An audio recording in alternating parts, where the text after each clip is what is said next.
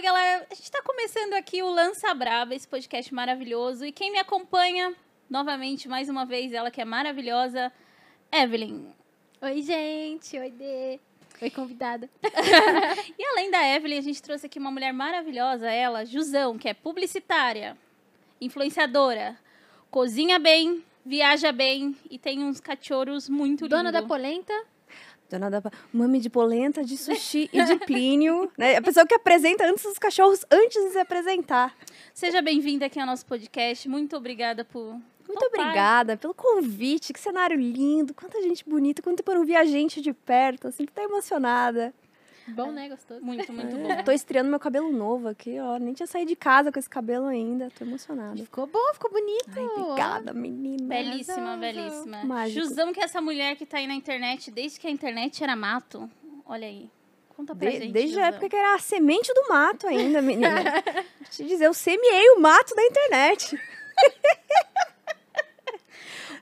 Olha, você, você ouvinte, você que tá ouvindo aí pelo YouTube, pelo Spotify, se você não conhece Jusão, que eu acho quase que impossível, Nossa, tô com a moral lá em cima, ó. esse é o momento pra conhecer Jusão. Jusão, conte, pra, conte pro ouvinte. Conte pro ouvinte que eu sou muito prazer, arroba Jusão em todas as redes que importam, né? Eu sempre adoro falar isso, eu cago nas outras redes. Não, acho que no TikTok eu também eu sou Jusão, não sei. Enfim, olá, muito prazer, sou essa pessoa aqui que foi, foi convidada, até tô, tô com a moral lá em cima, que eu tava essa semana me sentindo uma merda, e daí chega aqui, querem saber da minha vida, querem saber de mim, tô emocionada. Obrigada, foi a minha psicóloga que marcou esse podcast, com certeza. Enfim, como a Andressa falou, sou essa pessoa aqui de vida dupla. Eu sento nessa cadeira de criadora de conteúdo, de influenciadora, mas também sento uma cadeira de corporativa, de ter uma profissão, né? Enfim, hoje eu trabalho na Amazon aí.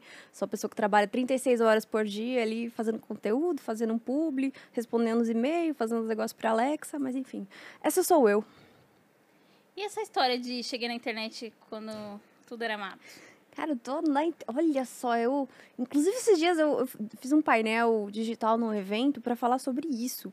E eu vi o quanto eu estou. Não estou velha, né? Vou fazer 32 anos aqui daqui uma semana, que quando sair o podcast. Inclusive, o podcast acho que vai sair no meu aniversário, 14 de julho. Olha aí. Então, óbvio, só aniversário da Jusão. É o podcast. presente. É o presente, obrigada! Aí vem uma pessoa vestida de bolo aqui, né? Cara, tem. É a Pablo Vittar. Nossa, que maravilhoso, que sonho atrás dessa azul, cortina. do aqui, né? parabéns.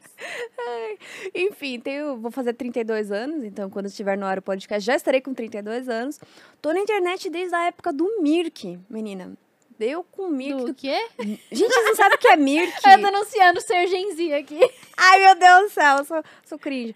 Enfim, desde a época do Mirk, Mirk quando a gente tinha canais, não sei quem, quem de velho que está assistindo isso aqui, quando a gente tinha canais, cara, era...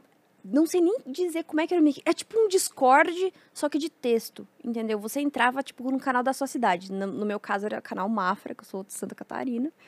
E não votou no Bolsonaro, gente, pelo amor de A Deus, única- que vergonha! A única habitante de Santa Catarina Que que não votou votou no Bolsonaro. Cara, Pelo só amor de é, te Deus. interrompendo rapidinho pra falar disso, eu fui visitar Santa Catarina. Puta, essa é uma história, hein, cara. Eu fui, vou tentar resumir. É, eu fui conhecer o, o time da Avan de esporte. Meu Deus ah, não, chega, céu. não vai contar essa história, não. Eu quero saber dessa história. Em Brusque, que é onde Sim. tem a matriz da Avan, Correto. dois meses antes da eleição de 2018. E você E- tem um monte de foto lá. Ca... Não, Ah, tá. Eu pensei que, tipo, é, mas pegaram assim, fotos cara- suas abraçado com o velho da van. Eu também tenho história com o velho da van, que eu quero já, contar já depois. bebi na conta dele, mas enfim, foi isso só. E foi antes dele se tornar a figura icônica velho da... Foi antes dele se tornar o velho da van, ele era o Luciano Huck só. É, e tinha outdoor do Bolsonaro lá, cara. Tinha- Sim, é, é assim, né, o interior de Santa Catarina. Não sei como tá agora, Nem mas só é o não- interior, a capital também. Eu lembro que na, na época tava, tava uma moda de um adesivo que era uma, um fundo de uma bala, escrito Uh! Bolsonaro 2018, e todos os carros tinham aquilo. Gente, era assim, eu, meu Deus. Não é exagero, então? Às vezes eu acho. Eu, às Não, vezes não eu é sinto- exagero, não. Às vezes eu sinto que é uma piadinha da internet, não é? Não, assim, obviamente, tem- tem muita gente boa, normal lá. Ó, você que tá aqui sentada. Ai, pelo amor de Deus. Você, sua família, Mas, talvez. mas tem, tem bastante, assim. Eu vejo pelos meus pais, pelos amigos dos meus pais, pelos amigos amigos dos meus pais, enfim, é todo mundo naquele nível do, do José Patriota, sabe, do Twitter. É tipo nesse nível, assim. Mas, né, fazer o que? A gente vai lá, já, já briguei bastante, já, enfim, arranjei muita treta, já fiquei muito quieta também. Mas, né, é isso que é nosso país. Eu tenho uma história com, com o velho da van, deixa eu contar rapidinho. Claro! Gente, né? Santa Catarina, estudei em Santa Catarina, fazia na, na Univale, né? Uma grande universidade do Vale do Itajaí. E minha colega de classe, é, ela era a sobrinha do velho da van. E aí, enfim, ela era muito minha amiga, eu morro de saudade. Ferrang, linda, te amo. Se você estiver assistindo isso, não sei. Hoje tá na Califórnia fazendo seus yoga, ela é maravilhosa. E aí, eu lembro que eu não eu não tinha feito a relação dela, né, o sobrenome dela com a van e tudo mais. E, enfim, a gente sempre era super brother ali, fazia os trabalhos juntos. E um dia ela falou: Ah, vamos na minha casa e tal, vou fazer um churrasquinho aqui pra galera aqui de, de publicidade. E eu cheguei, cara, ela morava num puta apartamento de frente pro mar em Balneário Camboriú, num prédio lindo, assim. Eu lembro que até eu passei mal, subi tomar um chazinho com a mãe dela, assim, puta apartamento. Eu falei, nossa, por que essa menina tem tanto dinheiro? E aí, um amigo meu falou, pô, ela é da van, cara, a família dela é da van, deu caralho. E é isso que um dia ela falou, vamos fazer uma festa junina no sítio do meu tio? Eu, vamos, claro. Pô, a gente dorme lá, passa o final de semana e tal, não sei o quê. E aí fui, levei meu vestidinho, festa Você junina. sabia que o tio era o velho da van? Não sabia, porque ele ainda não era o- a entidade velho da van, era simplesmente o Lu Hang. E aí fui lá e tal, e o velho da van fazendo churrasco pra gente, e a gente bebendo, puta sítio, puta sítio lindo, assim. E aí, beleza, né, fechei essa caixinha da minha vida, e aí eis que ele digivolveu para o velho da van. E aí eu falei, cara, eu tenho tanta foto naqueles. Eu queria muito achar, porque a gente tem uma foto, todo mundo abraçada com ele, assim. É, é engraçado, depois que virou a entidade velho da van. Enfim, essa é a minha grande história. Minha primeira grande história, eu estudei com a sobrinha do velho da van e fiz um sítio na, na fazenda dele. Só, só pra fechar isso, nessa ocasião, tipo, é, a, a org dele, né, que é dos filhos dele, eu acho, é muito boa. É muito boa. Tipo, é uma das maiores estruturas que a gente tem, né, no, Uhum. nos esportes. E aí eu fui conhecer a matriz, né, do, do, da, da loja mesmo. E foi uma das cenas mais malucas, assim, que eu já vi. Que tava todo mundo com a camiseta é, verde e amarela, sabe? Tipo, da uniforme da Havan. E aí era verde com escrita amarela, de, tipo, sei lá, o Brasil não, alguma coisa, não lembro. É, assim. nossa nação, não sei o que, não sei o que. Uma assim. É, eu sei. Eu Eles, eles pensei, vendiam essa camiseta lá por cara. 9,90, né? Eu comprei pro, pro consagrado, inclusive. de presente.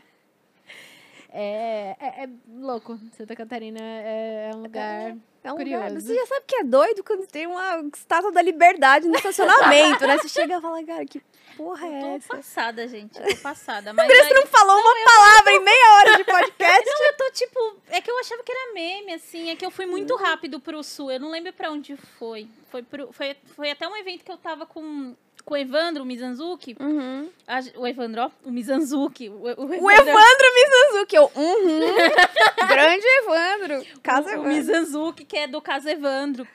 Eu fui fazer um evento, ele tava. Nossa, velho, olha como minha mente é. Putz, dá um tweet tão bom. Grande Evandro Mizanzuki. Um beijo, Evandro Mizanzuki. E aí eu fui, mas assim, aí eu. Eu não Ele consegui. matou e fez o podcast. É, tipo, cara, cara completinho. Casa Evandro sobre ele mesmo. O dia que eu matei um monte de gente. É, tipo, né, enfim, né? E aí eu fui. Eu conheci. Eu troquei ideia com ele e tal, mas eu não conhecia a cidade. Eu não tenho. Mas qual cidade que você foi? Eu não lembro, cara. Era o sul. Eu fui pro sul. Aquela galera que, que generaliza o É, tipo, Nordeste. norte e nordeste, eu fui pro sul. Fui lá onde, que que era? Era, que falando na cidade de São Paulo, era Eldorado, Ribeirão Preto, Paraná. Mas eu fui pra, pra Porto Alegre um mês, de, uns dias depois, acho que uma semana depois, uma coisa assim. E não tava desse jeito, não, assim. na- Acho que é mais Santa Catarina e Paraná mesmo. É. Cara, eu acho que é uma galera. Eu vejo assim pela minha. pe- Pela minha história de, de infância, assim. É um pessoal meio desconectado do que acontece no resto do, do Brasil, assim. E. Putz, é- acho que toda essa coisa de. Toda essa coisa de. de dá, dá uma síndrome. Acho que é, é, um, é uma região do país que foi. que tem muito, sei lá, italiano que fugiu, muito alemão que fugiu. E aí, não sei se a galera fica com essa coisa de eu sou italiano, eu sou alemão e tudo mais. Eu não, não sei explicar qual é a síndrome Não que é. tem lá. Faz Mas muito é sentido. Mas isso. vamos voltar pro Volta canal. aqui. Onde eu tá? Sim, internet, Mirk, canal, Mafra, grande cidade. Um beijo, Mafra, que tá aqui me assistindo. Adoro falar como se estivesse no auditório do Faustão. Um beijo, Mafra, mãe, te amo. E aí, enfim, daí veio o Mirk, baixei muito MP3 no Casar.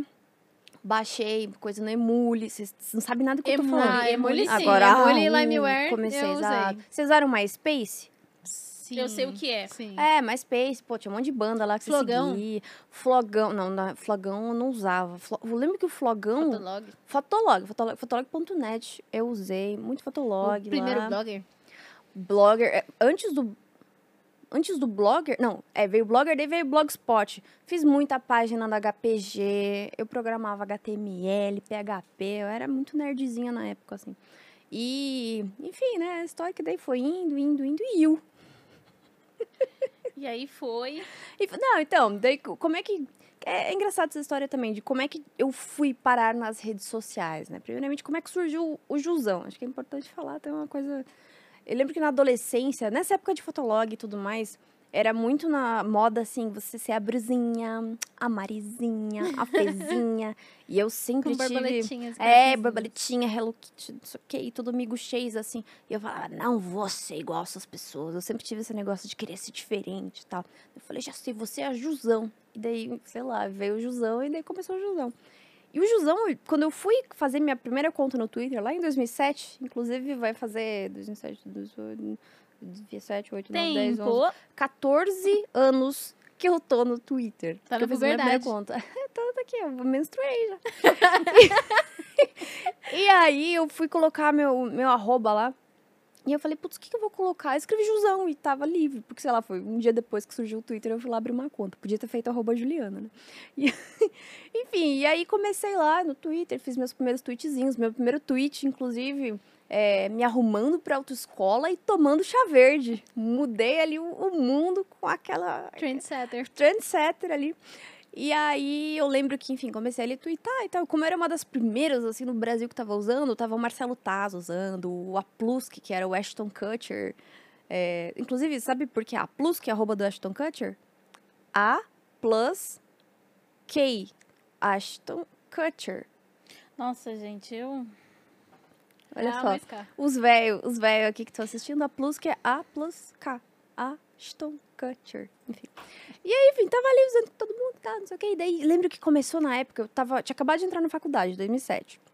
E aí tinha começado uma época daqueles memes de não sei o que da depressão. Ah, é o cão da depressão do Luigi, inclusive. Ele que criou o cão da depressão, pra quem não sabe. Não sei o que da depressão e tal. E daí tinha muita coisa na faculdade errada. Muita coisa errada. Eu falava, cara, eu preciso criticar este lugar, nossa. E daí não, eu falei, preciso zoar esse lugar. E aí, eu criei o Univale da Depressão, que era o, o, o arroba da, pra zoar a faculdade ali e tal. Nunca falei nada demais e tal. Era sempre críticas, assim, leves, engraçadas sobre as coisas que aconteciam na universidade. Pra zoar com outros alunos, né? Exato, zoava ali em geral e tal, sem ofender ninguém e tudo mais. E aí, a galera começou a seguir o esse Univale da Depressão. Lembro que na época, era 2008, teve 1.500 seguidores, que era muita coisa É pra uma cidade pequena, pra uma universidade e tal. E daí a galera começou a saber que era eu, e eu na época comecei, tava, o Marcelo Taz me seguia, o... Quem mais? Eu lembro que, tipo, tinha umas pessoas assim, no Brasil que seguia, começaram a derreter, eu comecei a ganhar seguidor no Twitter, nessa época, assim, nossa, que loucura, 2008, 2009. E aí eu me formei, fechei o Twitter, aí veio 2010, Fechou o Twitter? não, fechei o Twitter, fechei da Univale a Depressão, Ah, tá. no caso, assim. E aí veio o Instagram e tal, eu criei o, José no, o Jusão no Instagram e comecei a criar conteúdo ali, tinha blog na época, é, tinha Twitter, tinha Instagram, comecei ali, sei lá, falar de, de coisas que eu queria fazer, de carreira, de dar risada, de viajar e de, enfim, juntar dinheiro e fazer as coisas que você quer e, cara... Uma hora deu meio certo ali. Não que sou uma grande celebridade, bilhões de seguidores, a Juliette da vida. Mas para uma pessoa que não vive disso e não bota muito esforço para criar conteúdo, até que deu certo. Sim, sim. E, Essa é a minha bela história de redes sociais. e hoje em dia você trabalha com redes sociais, né? Você trabalha É. com... Hoje, na verdade, olhando para trás, assim, quando eu fiz faculdade, na época eu fiz publicidade e propaganda, né?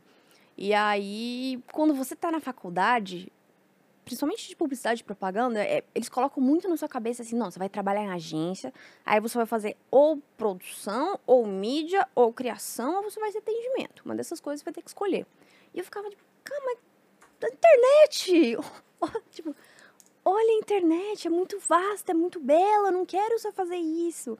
E aí eu lembro que até o meu TCC foi sobre saque em redes sociais, porque eu ficava chocada, assim, de como existem Tem nuances. muita coisa pra explorar, né? Exato, existem espectros dentro da publicidade para você trabalhar.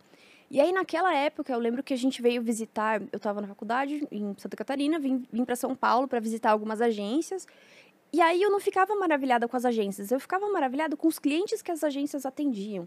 Tipo, eu via o Google, e aí, na época, eu via o Twitter, e eu ficava, cara, eu quero trabalhar nesses lugares, porque eu achava o Google tava fazendo muita coisa foda, o Twitter tinha acabado de lançar, o YouTube tinha acabado de ser lançado o Instagram, que nem era do Facebook ainda, tudo aquilo me deixava. Cara, redes sociais é muito legal. Eu posso trabalhar numa rede social? Não sei, talvez, um dia.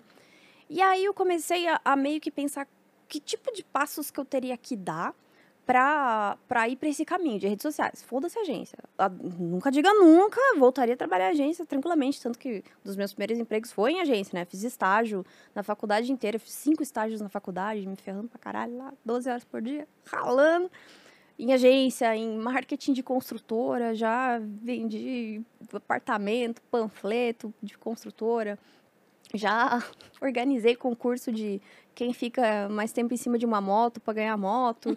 Enfim, umas coisas loucas assim que eu já fiz na minha vida profissional. E aí, aos poucos, eu, eu lembro que eu entrava, assim, nas vagas de emprego do Google, e aí eu ficava olhando, falava, não, desse aqui precisa, esse curso precisa falar inglês, precisa não sei o quê, e daí eu tentava caçar o curso grátis, e aí, cara, e comecei a, a ir em evento, a conhecer gente e tal. E aí, meu primeiro emprego, que eu, assim, que eu, que eu acho que putz, foi muito legal, foi trabalhar no Viber, que era aquele aplicativo de mandar mensagem roxinho, assim, que tinha acabado de lançar as ligações gratuitas. Era um que você conseguia mandar SMS de graça pela Isso. internet? É, pela internet, pelo aplicativo, você ligava para as pessoas de graça. Foi a primeira coisa assim que você podia ligar de graça para alguém de outro país. Foi assim, nossa, revolucionário. E eu comecei a trabalhar no Viber, era numa operação super pequenininha, assim. Eu falei, cara, que maneiro! Eu comecei a trabalhar em um lugar. E aí, trabalhando no Viber, na época eu trabalhava com, com grupos abertos, assim, que era uma função super legal que o Viber criou, mas acho que a gente não divulgou direito, enfim. E aí, que tipo, a gente fazia um grupo nós três e as pessoas conseguiam assistir a nossa conversa. Tipo um grupo de Telegram hoje que bomba e tudo mais. E aí eu comecei a chamar a galera pra abrir esses grupos. Eu lembro na época que até o Porta dos Fundos abriu o grupo. Meu, uma galera, assim, começou a abrir, foi super legal. E aí eu entrei numa crise. Falei, cara, é legal trabalhar com isso, mas será que se eu focasse em criar conteúdo, eu iria ser mais feliz? Será que eu quero minha carreira profissional? E eu fiquei dividida. E aí, na época, eu saí do Viber. Falei, não, não sei, não sei o que, que eu faço. E aí, na semana seguinte, abriu. Eu entrei no sitezinho de vagas do Twitter, porque eu tava naquela, e aí abriu uma vaga dentro para trabalhar com um criador de conteúdo dentro do Twitter. Eu falei, isso é muito legal. E aí me cadastrei lá, e aí falei com um monte de amigo meu, falei, gente, eu quero essa vaga, o que, que eu faço e tal, tal, tal. E aí entrei no processo seletivo, sei lá quantas mil pessoas foram, e passei. Três meses, 12 entrevistas, e aí comecei a trabalhar no Twitter. E aí, a toda aquela coisa de que eu tinha de, putz, será que eu vou ser, trabalhar com criação de conteúdo? Será que eu vou trabalhar com, na vida corporativa? Meio que foi, umas coisas foram se mesclando. Eu pensei, putz, eu posso fazer as duas coisas. Porque eu sentia que, que ter minha vida profissional ali, trabalhar das nove às seis, da, da, né, das nove às nove, e mostrando isso, e ao mesmo tempo criando conteúdo, e tentando me conectar com as pessoas, e contando para elas sobre, não só sobre minha vida, mas sobre, sei lá, coisas que você pode fazer para conseguir um emprego legal, coisas que você pode fazer com cachorro, coisas que você pode cozinhar, coisas que pode viajar. Eu meio que, que entendi que dava para fazer as duas coisas. E aí, depois disso, acho que depois que eu me entendi, assim, eu acho que isso meio que virou o meu, meu tipo de conteúdo. Sou uma pessoa que cria conteúdo, mas uma pessoa que tem uma vida real também ali, trabalhando, batendo meta, fazendo reunião, tendo chefe, levando nas costas e. É isso. Nossa, eu dei uma volta gigante. Por que eu contei essa história? Tá Não, certo? Tá certo. Não, é isso, é incrível. Eu fico divagando, assim, tipo, não, daí teve aquela vez que minha mãe me. Não, mas é, mas é- isso é da hora, assim. E você ficou quanto tempo no Twitter? Me babei.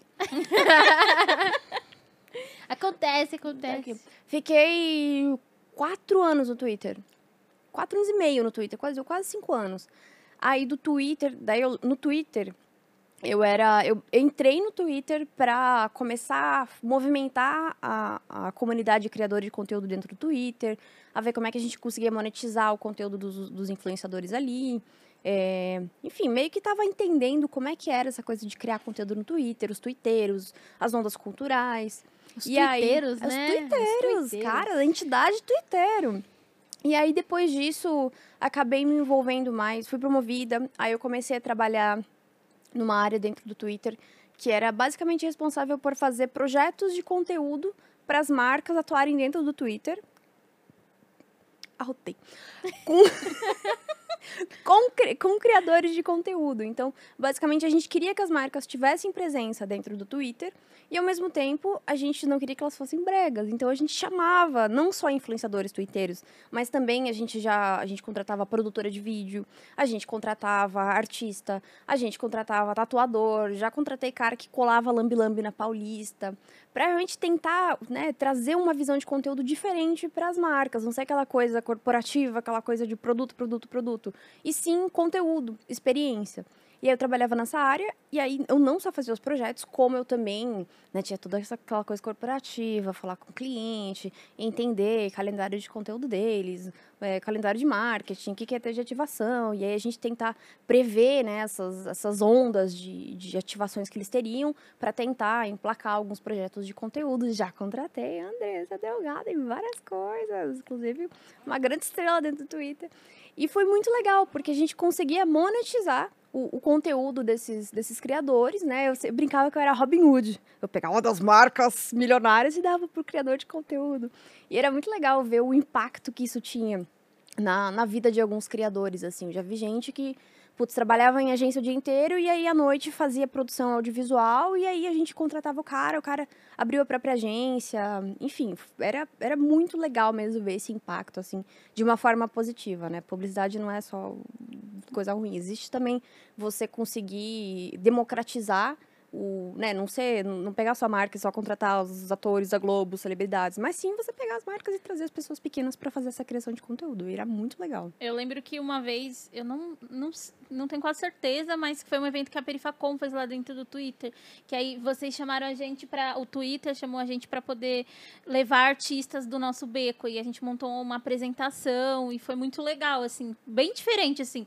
A primeira vez que eu, que eu, tive, que eu tive contato com, com uma rede social e a rede social me tratou bem. e, e me deu comidinhas. Nossa, tava, eu lembro daquele dia, foi muito legal, muito, muito.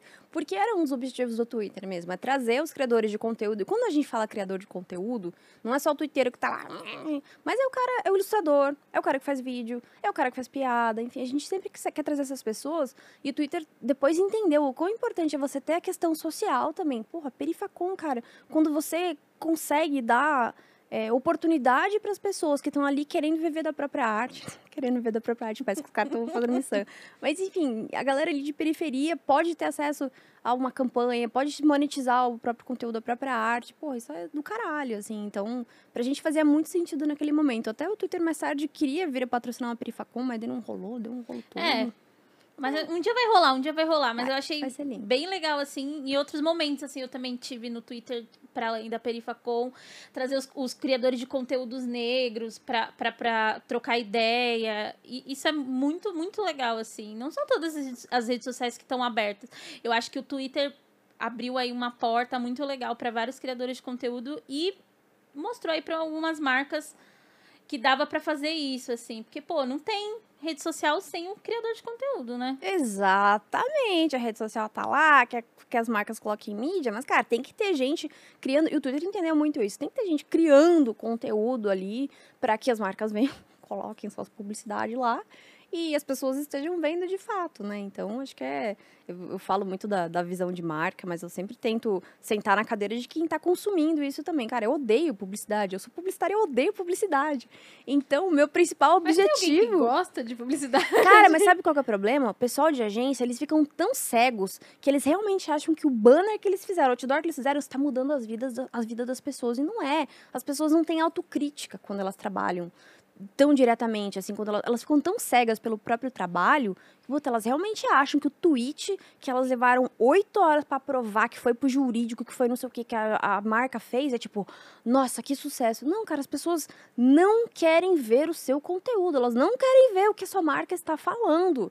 Você tem que se virar nos 30 para fazer com que aquilo seja minimamente agradável. Até minha função como publicitária, até eu mesmo quando faço meus publis, é não fazer com que aquilo seja, que as pessoas, seja um, um, um interrompimento no que você está fazendo. Seja uma coisa legal de ver, seja algo que você conecte, seja algo que você consuma. É meu, meu objetivo como publicitária aqui.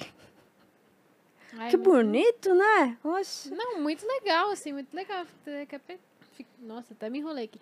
Fiquei até pensando. Ficou emocionada. Aqui. Ai, gente, lindo. Linda, Mas publicidade é linda. nas publis que eu faço, assim, tipo, é, né?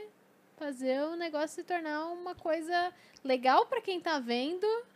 E é isso que você falou, de, de não interromper o fluxo do que ele já tá vendo ali, né? Exato. E saiu até um estudo muito legal, que a Wyden Kennedy, global, que é uma agência, fez, que fala exatamente sobre isso. Que é tipo, as pessoas não querem ver o que a sua marca está falando. Tipo, é o, o primeiro slide deles é isso, assim. As pessoas não querem saber o que a sua marca está falando. As pessoas, elas vão consumir as coisas. é, são poucas as marcas que de fato são marcas que as pessoas, tipo, nossa, eu só vou consumir coisas dessa marca. Não, cara, às vezes eu tomo Coca, às vezes eu tomo Pepsi, às vezes eu como sucrilhos, às vezes eu como Nescau cereal, assim, não é tipo, não, eu sou fã dos sucrilhos, eu só vou comer sucrilhos a partir de hoje porque eu amo aquele tigre, o tigre dos sucrilhos. Então, as pessoas não têm essa, essa percepção com 90% das marcas. Então, como é que você vai ser agradável? Como é que você vai ser legal? Como é que você não vai ser o tiozão, assim, hey, kids, sabe? É difícil, pouca gente faz isso bem. Não tô falando que eu faço isso bem, pelo amor de Deus, não sou arrogante. Mas eu tô falando que realmente falta a autocrítica de marcas e de agências de ter essa percepção. Ninguém quer saber do seu conteúdo. Eu- gosto da ideia da publi sem preguiça, assim. É uma coisa que eu tento sempre estar colocando no meu conteúdo, que é a publi sem preguiça, que não é você com, É, com produto. Tem que, pô, minimamente uma experiência. Eu vi uma publi sua, inclusive, muito boa, que... qual? A do, Gi- acho que é gin, né? Eu não sei se é na Ah, marca de gin. do, do, do whisky. Nossa, eu já Do não fiz whisky. direito ao público. Não, não, é que eu... que eu... Você sabe quase uma... Mas a, a marca também tem seu, seus jeans ali, sim, de whisky. Mas, ó, exato. atraiu ela, porque a D gosta de gin. E aí se- ela já, Já associou pensou? uma coisa que ela gosta. Agora eu trouxe um whisky pra você. E ficou muito engraçado, assim, divertido, né? A, a forma que você tava cantando, e aí tinha, um- tem o produto, aparece o produto, mas não fica uma coisa só, tipo, ah, compre o produto. E aí, pra mim, publi boa é quando as pessoas falam, cara, que da hora essa publi, mano, que da hora essa publi. Pra mim, é, como criadora de conteúdo, é assim, a máxima. Quando o meu público olha pra mim e fala, caramba, que da hora essa publi, assim. E é legal porque tá rolando meio que um movimento, assim, porque antes o que, que era publi? O criador de conteúdo faz lá, faz seu conteúdo pra sua audiência, aí vem o briefing, aí ele faz o briefing, aí ele volta a produzir o conteúdo pra audiência. A- Agora tá realmente rolando algo que é tipo, como que eu vou pegar este conteúdo, transformar em algo que eu já faço que fique legal pras pessoas, né? O que você falou, é essa trend do publi sem preguiça. Não sei se vocês sabem o que, que é, mas basicamente, a- agora eu tá, tá- até tô vendo um tipo de disputa, né? Alguns influenciadores, tipo, vendo que eu tô fazendo uma publi legal, vai lá e faz também. As pessoas estão aprendendo edição de vídeo. As Exatamente. pessoas estão parando pra fazer um roteirinho. E Cara, teve, teve uma publi que eu vi esses dias. Vocês seguem a Krishna? a Krishna, sim, amo a Krishna. Sim, sim, sim. Krishna vem aqui, Lança Braba. Ela é do Rio, eu acho. É, ela é do mas Rio. Maravilhosa, sou fã. E ela fez uma publi da Salve. E ficou um vídeo lindo. Ela fez, acho que na praia, um negócio assim, do, do Nossa, protetor solar da. Salve. E aí a fotografia do vídeo tá linda. e Mas, Mas outra coisa também que é muito legal, tem marcas que agora estão entendendo que a vida plástica, linda, celebridade, Globo, não é mais o que atrai as pessoas. Na real, isso nunca atraiu. É. Era uma coisa que você assistia assim, tipo, nossa, que, que lindo o cabelo da Marina Barbosa usando Pantene, nunca teria esse cabelo. Mas agora tá realmente a salve. Putz, não, não- tá Marina Rui Barbosa. Trazendo, vocês viram que eles eram publicar a menina que tem acne, com aquela Sim. querem, não sei o quê? Pô, é uma menina de maquiagem que tem acne. Que foda! Que, que todo mundo tem acne, gente! E isso é uma coisa que você falou da Salve, que eu, eu sinto que é um movimento deles também, assim, porque as da Nathalie Neri pra Salve também são muito legais. Tem a da. Sim. Ai, eu esqueci da, Me- da Ma- é Mac, o nome dela, que também é pra Salve. a é Mac muito- Nóbrega. Mac, vem aqui no Lança Braba. Chama, tem um monte de gente. Nossa, eu adoro a Mac também. E enfim, tá rolando também esse movimento de marcas olhando para criadores de conteúdo que estão fazendo conteúdo diferente. Então, é legal quando uma marca se abre para não é a menina loira, linda, magra, de corpo padrão.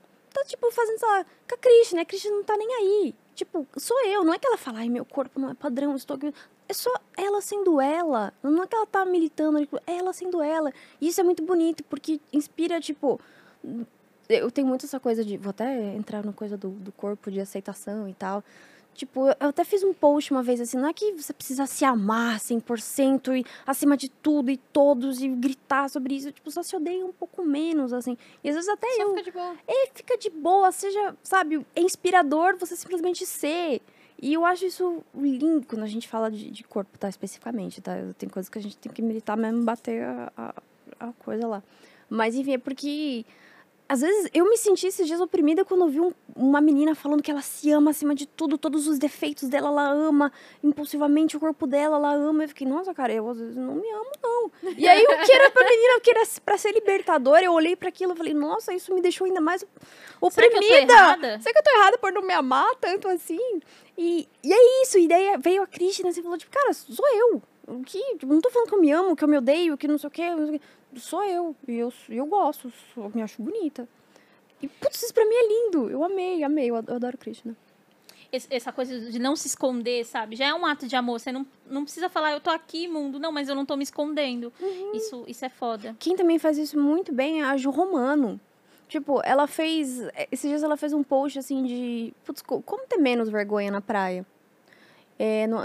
Ai, as vozes estão avisando o tempo. Eu tô ouvindo vozes.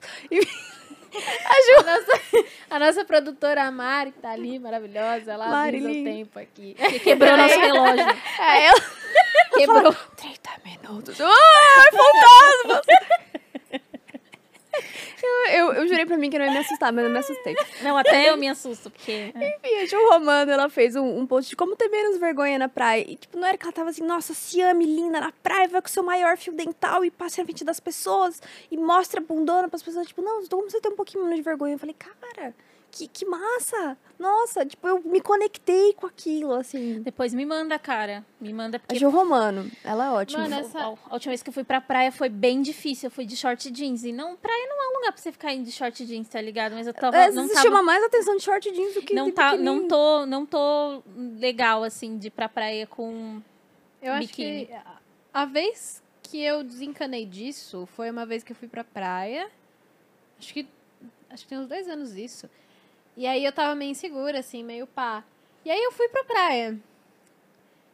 E, e, cara, as pessoas elas só estão lá. Tipo, foda-se o seu corpo, foda-se se, seu, se você tem um bundão, foda-se se o seu peito é pequeno, foda-se a sua barriga. As pessoas elas só estão lá de boas, tomando sol, tom- comendo churrasco e indo pro mar. Ninguém vai ficar reparando no seu corpo, sabe? Foi isso que eu que E eu- se eu reparar também, tipo, nossa, sabe? puta, perdi 100 reais porque aquela pessoa reparou no meu corpo. Tipo, não. Então, tipo, as pessoas. é, eu assisti esses dias o clipe de Girl From Rio, da, da Anitta. Uhum, você da? Anitta. Uhum, uhum. E eu fiquei, caramba, né? Tipo, é- é- existe esse, esse culto da bunda no Brasil e tal, só que o clipe da Anitta, ele mostra que, tipo, as pessoas elas só estão na praia pra se divertir. E é isso, trouxa quem olha o corpo dos outros, quem fica reparando, sabe? Porque as pessoas. É, é- é só aquilo, é só aquilo. É tipo, a atração é a praia, não é você, sabe? Mas eu pra ver a praia. Você passou na frente, dá licença. Praia, obrigada. Inclusive, quanto menos você ficar na frente delas, melhor. E se você for super no padrão ou super fora do padrão, tipo, tanto faz. Não, não vai fazer diferença na sua vida delas. Só curte a praia, cara. Nossa, praia é gostosinho, né? Ai, saudades de praia. Conclusão, saudades praia. Saudades praia. Meu saudades, Deus do céu. saudades. Mas, Gisele, mudando um pouquinho de assunto, ou não, talvez, eu acho. Eu nem sei como é, que a gente É. veio parar nesse assunto. Eu, e- essa é a mágica do podcast. Agora tem Girl From You tocando na minha cabeça aqui no fundo. Essa é a minha trilha sonora. Ótima música. É, você foi uma das primeiras pessoas do Brasil a trabalhar diretamente com rede social e tal, essas coisas. Você acha que você meio que ajudou a construir o que é, tipo, gestão de, de, de social media em geral e essas estratégias e essas coisas no, no Brasil? Nossa, que, que chique eu ouvi isso, né? Eu falei psicóloga, é você, né? Eu, eu tava muito me sentindo merda esses dias, gente do céu. Mas enfim, não, assim, eu, eu acho que foi uma pecinha, sim, porque de certa forma eu lembro das primeiras apresentações que a gente fez, assim, para marcas, de levar criadores de conteúdo, de. Eu lembro co como era difícil nas primeiras reuniões de aprovar uma coisa feita por um criador de conteúdo, ou de pegar um briefing que uma marca fez e falar, cara, isso aqui não, faz sentido. Tipo, se a gente está trazendo, lembro certinho, as primeiras reuniões de Art House que a gente falava assim, o que, que a gente faz? A gente pega pessoas que entendem da plataforma, que criam conteúdo, que se conectam com a audiência delas, melhor do que qualquer coisa que você já viu. A gente vai pegar esse tipo de conexão, esse conteúdo, e os, a sua marca vai estar ali de uma forma super natural. E tanto que a gente colocava várias regras, assim. Tipo, ó, você vai ter uma, uma aprovação de conceito. Então, por mais que fosse um tweet, o que, que vai ter nesse tweet? Ah, eu vou falar da minha vida assim, da assado, e vou cozinhar um negócio e fazer um drink. A gente levava esse conceito para a marca, a marca dava um feedback, voltava, você acha que sim, faz sentido, não faz, tal, né? E aí levava para marca, aí produzia o conteúdo, era muito importante essa coisa de conceito, porque ainda as marcas e agências, elas estavam com a cabeça muito fechada, muito assim, não, a gente vai mandar o texto pronto e vai postar, porque era assim que rolava com as celebridades no Instagram. Mandava o texto, a pessoa tirava uma foto segurando o iogurte e aí postava. E a gente não queria isso sabe? Não, se a gente está trazendo uma pessoa que entende ali, a gente vai fazer basicamente do que a agência dela tá, tá, tá acostumada, porque senão vai ser de novo que a gente falou, interrompimento. E aí, nossa, eu tô chata. Não. Não! Tá zoando. Eu que tô roubada de trabalho essa semana. Tadinha. Enfim, prossiga. E aí, aí eu lembro como era difícil de algumas marcas aprovarem, tipo, não, mas isso não tem a ver com o meu produto. Sim, tem. Mas você tem que entender que você está fazendo uma colaboração. Você está criando conteúdo quatro, seis mãos com aquela pessoa.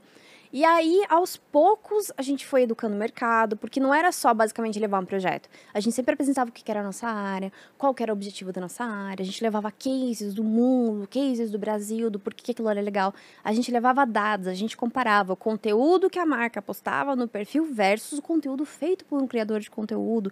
A gente levava dados de comparação, de engajamento, do quanto as pessoas. Tem um negócio no Twitter chamado Twitter Brand Survey, que é uma pesquisa que o Twitter faz para entender se as pessoas conectaram com a marca ou não. A gente levava esses dados. E aí a gente foi indo, indo, indo. E, e aí eu lembro que minhas últimas reuniões eram um pouco mais simples, porque as pessoas começaram a entender o que, que era trabalhar com um criador de conteúdo. Então, eu acho que sim, existiu uma pecinha, sim. Acho que, né, não só eu, mas assim, todo o time. Eu acho que Art House do Twitter foi muito importante nessa época. Assim, inclusive existe lá até hoje, fazendo aí um trabalho super legal, né? Não é porque eu saí que acabou a área, que não existe mais. Mas eu, eu sinto que sim, que a gente ter colocado esses processos, o trabalho com influenciador, com criador de conteúdo, com redes sociais, era muito assim, ah, mandava no WhatsApp, o cara gravava o vídeo e aprovava. Não, a gente criou um sistema de aprovação, um sistema de, de feedback, né, de, de... Eu odeio, desculpa, a gente fala muito inglês o sistema de, de se aprovou, se não aprovou, de comentários em cima daquele conteúdo. É, e tinha muito essa coisa também, eu lembro dos primeiros públicos que eu fiz, que mandava, sei lá, gravava o vídeo inteiro, mandava pro cliente, o cliente falava, regrava. Não é assim, sabe? Então a gente também colocou o processo de tipo, putz, aprova isso, depois aprova o roteiro. Quando gravar, você só vai conseguir cortar a cena, não dá mais para regravar. Então a gente começou a trazer muito, né, desde a parte das marcas entenderem como é que eles trabalham com criador de conteúdo e também o respeito ao criador de conteúdo, porque eles achavam que criador de conteúdo era bagunça. Quem fez muito isso também foi o YouPix, que foi e é o YouPix ainda, né, que vem também trazendo sobre essa educação muito mais a parte de, de marcas, de, né, você pode contratar hoje uma marca pode contratar o Pix para mostrar como é que funciona o, o, trabalho com criador de conteúdo e também de creators, tanto com influenciadores novos que estão surgindo no mercado, eles davam super apoio, como as pessoas que queriam entender como é que isso funciona melhor, enfim. É, e isso é muito novo, é muito novo, isso é coisa de cinco anos para cá que começou a mudar e que você começa a ver. E agora a gente também, o movimento que a gente está vendo é as marcas, né, saindo um pouco dessa coisa plástica do Instagram e indo para criadores de conteúdo reais. Então, qual será que vai ser o próximo movimento? Cara, é muito legal, assim, conversar sobre isso. E a coisa sobre cuidado, assim. Como twitteira, que de vez em quando trabalha com art house, pra mim as melhores publis que vêm são as do Art House, porque a galera. Exata, esse sistema mesmo, assim, de feedback, de tipo. Ó, precisa modificar até onde eu tenho que escrever, a forma. Você sobe aqui. Cara, tudo muito didático, tudo muito organizado. Ah, tá em inglês, chega traduzido pra mim. E a- às vezes chega um trabalho direto só eu e a marca. Cara, uma vez eu fui fazer uma publi, assim, eu tive que regravar tanto a publi, e eu tava sem agência na época, que não saiu. E foi assim, seis vezes, assim. E Meu a minha sorte é que meu irmão era o editor, então meu irmão tava editando, dava pra eu trocar ideia com ele, mas não imagina, eu, tivesse, eu, tinha que eu teria que ter pago seis vezes a pessoa que tava editando, porque eles não conseguiam me passar um briefing correto. Então, assim, eu sei que tem uma galera que tem muito preconceito com criador de conteúdo, mas é um trabalho, cara. Você senta, é um trabalho principalmente para quem leva a sério, né? Você senta para receber a proposta, você estuda, você quer, se você tem preocupação com a sua, a sua audiência, você vai querer fazer aquilo do jeito é, que a sua audiência vai receber, né? Não, não vai fazer uma parada de qualquer jeito, então é um trampo, assim. Eu gosto muito de falar. Desculpa te, te. Não. Eu gosto muito de falar sobre isso, porque muita gente fala, ah, essa vida de influenciador é muito fácil. Mas é, é que as pessoas têm muito na cabeça que o influenciador é o cara do Instagram que tá vivendo uma vida linda no Maldivas, postando as fotos mais bonitas de todas e recebendo um monte de coisa e ganhando dinheiro por aquilo. Mas isso é um nicho que hoje já tá tão pequeno e, e já tá tão deixado, sendo deixado de lado que eu nem mais considero influenciador isso. Porque, e também tem muito uma coisa de, ai, essa vida no Instagram, todo mundo é perfeito. Cara, a sua timeline do Instagram você faz. Se você só tá vendo gente de vida perfeita, é porque você está seguindo as pessoas erradas. Porque a minha, tudo bem que o Instagram não tá mais entregando conteúdo, né? Mas a minha timeline hoje é feita de pessoas que eu adoro conteúdo, pessoas que eu acho divertido acompanhar a vida, pessoas que fazem coisas legais, artistas, gente que conta de perrengue de vida real, gente que fala de beleza real, de corpos reais. A minha timeline, cara, poucas vezes eu vejo, ai, a vida perfeita, não sei o quê. Porque todo mundo quer ser bonitinho, né, também. Então, tudo bem, é legal você ter um senso estético em cima das coisas que você faz. Pôr um filtro, né? É, põe um filtrinho ali, etc. Tá tudo bem, uma cor bonita, ah, combinar o feed, não tem isso, mas tem gente que tem e é, e é bonitinho, até porque eu sigo também artistas que têm essa coisa aesthetic- estética. É, mas não, cara, eu saí, parei de seguir um monte de celebridade, de, de gente de, nossa, que agora tô no Maldivas e que a pandemia inteira ficou pegando avião e aglomerando e tudo mais. Então, eu fiz uma limpa e meu Instagram hoje é legal. Meu Twitter, é, apesar, né? O Twitter tem várias críticas ali em relação a, a, a não só conteúdo, mas como a plataforma lida com algumas coisas, mas não tem por que falar, porque não vai resolver nada. Mas também é, é uma coisa que eu escolhi, a minha curadoria. Eu tenho o poder de escolher as coisas que eu quero ver, que eu não quero ver. E, enfim, voltando à- profissão criador de conteúdo, é muito legal porque, para mim, o criador de conteúdo, ele é, a- ele é o, o- a- a personificação da democratização. De, putz, você acha que há 20 anos você conseguiria ter a voz que você tem hoje? Não. Sabe? Não, não tem. E as redes sociais, elas deram a chance de você fazer isso, de você no YouTube e ter o seu canal de YouTube. É como se fosse a sua, seu canal de televisão. E tem muito canal de YouTube que tem muito mais ibope do que muito canal de televisão. Então a gente conseguiu pulverizar é, a- as opiniões, a gente conseguiu pulverizar o acesso à comunicação, o acesso a diferentes pensamentos, né? Hoje, cara, você vê, você olha pra, meu, não sei muito longe, 50, 100 anos, eram cinco escritores que faziam sucesso, cinco artistas e, e tudo era homem. E você consumia aquilo, e a sociedade foi moldada com o que as pessoas estavam consumindo do que aquelas cinco pessoas decidiram. E hoje você consome o que você quiser. Se você quiser desligar a televisão, seguir, sei lá, 10 pessoas daquele conteúdo, você vai consumir aquilo. E aquilo vai te moldar e vai moldar os seus filhos. Então a gente começa a ter uma pluralidade de opiniões. A gente começa, né, esses movimentos tão importantes, movimentos das questões raciais, a gente começa com o movimento corpo livre, o movimento da pele livre, o movimento de, de, de tanta coisa que é a gente vai ter uma sociedade muito plural daqui para frente. Tem a parte ruim, que abre também espaço para muita gente destilar um monte de opinião merda, um monte de racismo, um monte de crimes, enfim. Mas eu tento ser um pouquinho mais né, otimista nessa parte e eu gosto de focar na, na questão da- das coisas boas e de você conseguir acompanhar tanta gente que você gosta, que tem tanto pensamento diferente e abrir sua cabeça para isso também. Da hora, da hora. Que bonito, né? Não, bela, da hora, bela. da hora. Da hora. Legal, legal mesmo. É, a gente já falou bastante do seu trampo com o Twitter, mas a gente não falou do que você tá fazendo agora, né? Do que você fez depois disso. O que, que rolou depois que você saiu do Twitter e agora você tá na Amazon, né? Agora eu tô na Amazon. Então, teve no, no meio do Twitter da Amazon, eu tava uma vez em um dos eventos do Twitter, lançamento do livro do Ale Santos. Sim, sim. Savage Fiction. A gente tava lá, você também tava. Sim. E lá eu conheci um, um dos caras do, do marketing da XP, que era o Wesley Barbosa na época. Né, Ele é Wesley Barbosa até hoje, inclusive. Ele tinha vindo do Facebook, tinha acabado de entrar na XP, entrou na XP pra fazer uma revolução cultural lá dentro. E aí dentro da XP tinham vários influenciadores internos, pessoas que criavam conteúdo. Eles também queriam começar toda a questão de marketing, de influência lá dentro. E ele me fez um convite. Você quer ser a, a, a head de todos os criadores de conteúdo na XP? Fiquei, caralho, mano, eu nunca pensei pro mercado financeiro e tal.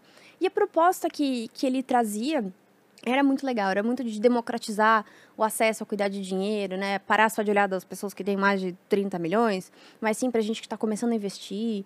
É, e aquilo me deixou muito. Era uma época que eu tava começando a guardar um dinheirinho, tava. Putz, eu sempre gostei muito de viajar, tava conseguindo ali guardar um dinheirinho pra fazer minhas viagenzinhas e tudo mais.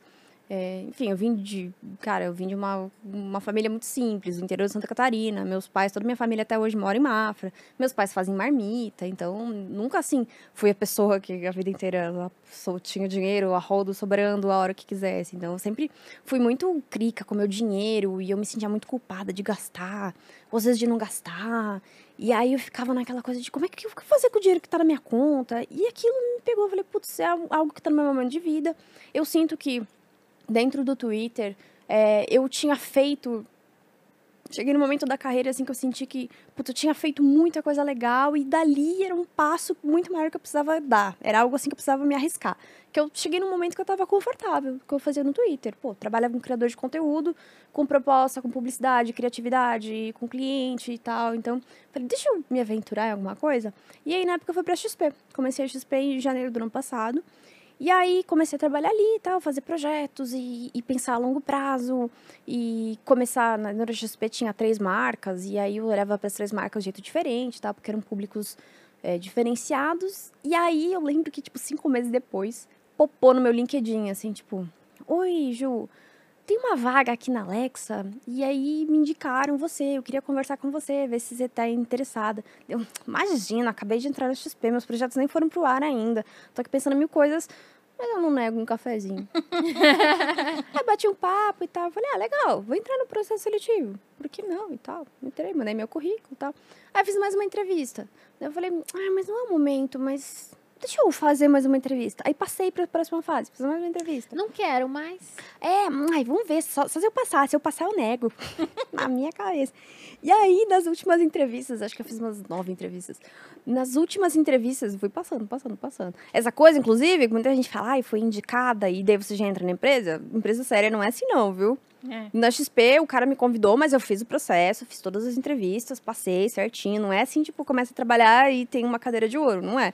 Na, na Amazon, a mesma coisa. Me procuraram no LinkedIn, fiz as entrevistas, passei no processo, etc. E aí passei. E foi no dia do meu aniversário do ano passado, inclusive. Vai fazer um ano que eu tô na Amazon. E aí eu me lembro que eu tava assim, tipo, sabe, Khaled, suffering from, from success. Tipo, nossa, que sucesso! Eu tô com um emprego agora. E, e passei no negócio da Amazon. Gente, tô brincando, pelo amor de Deus. E aí. Eu adoro esse meme. É. Suffering from Success. E aí eu pensei, putz, era, era a Alexa. E a Alexa tinha acabado de começar no Brasil.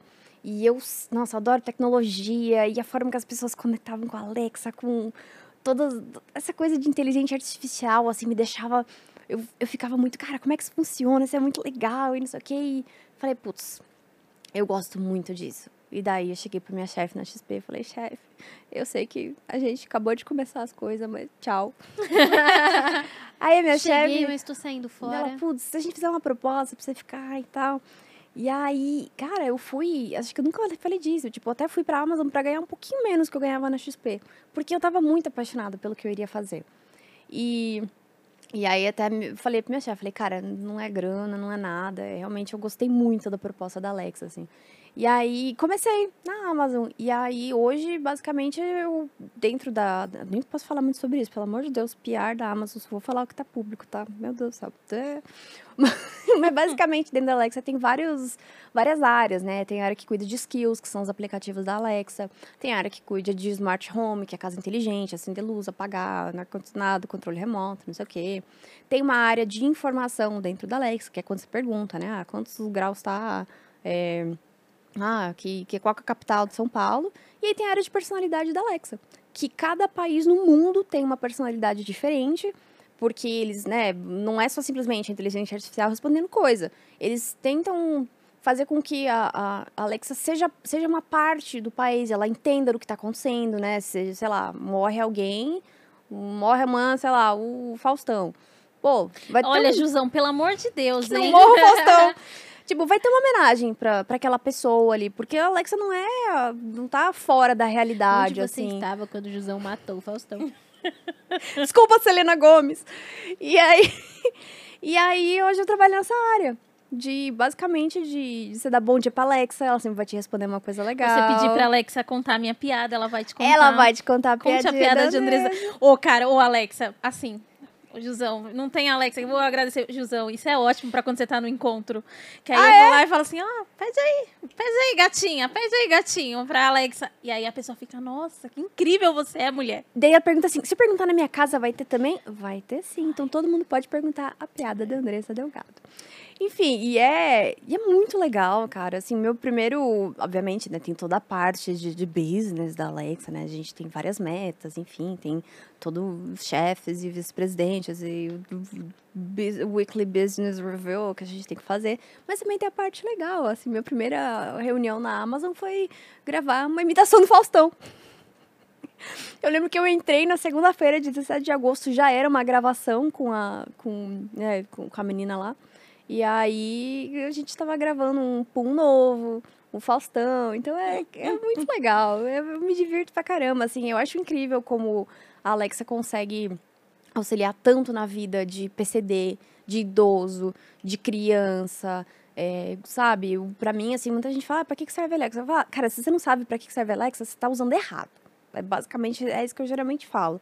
Porque, e, e assim, é- as pessoas que falam que não serve pra nada é, é tão distante. A gente recebe tanto relato de PCD. Cara, hoje um PCD, sei lá, uma, uma menina que é tetraplégica, ela consegue ligar o ar-condicionado na temperatura que ela quiser sem precisar chamar alguém. Ela consegue trocar de canal. Ela consegue colocar as músicas que ela quiser pra tocar. Ela consegue ouvir os livros dela.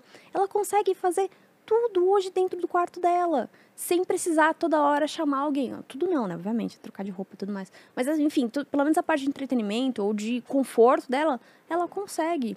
E isso é incrível, isso muda a vida de uma pessoa. E esse propósito, daí aos poucos eu fui entendendo o quanto empregos com propósito, eles me, me movem. Então eu preciso sentir que eu tô de fato impactando do jeito positivo na vida das pessoas.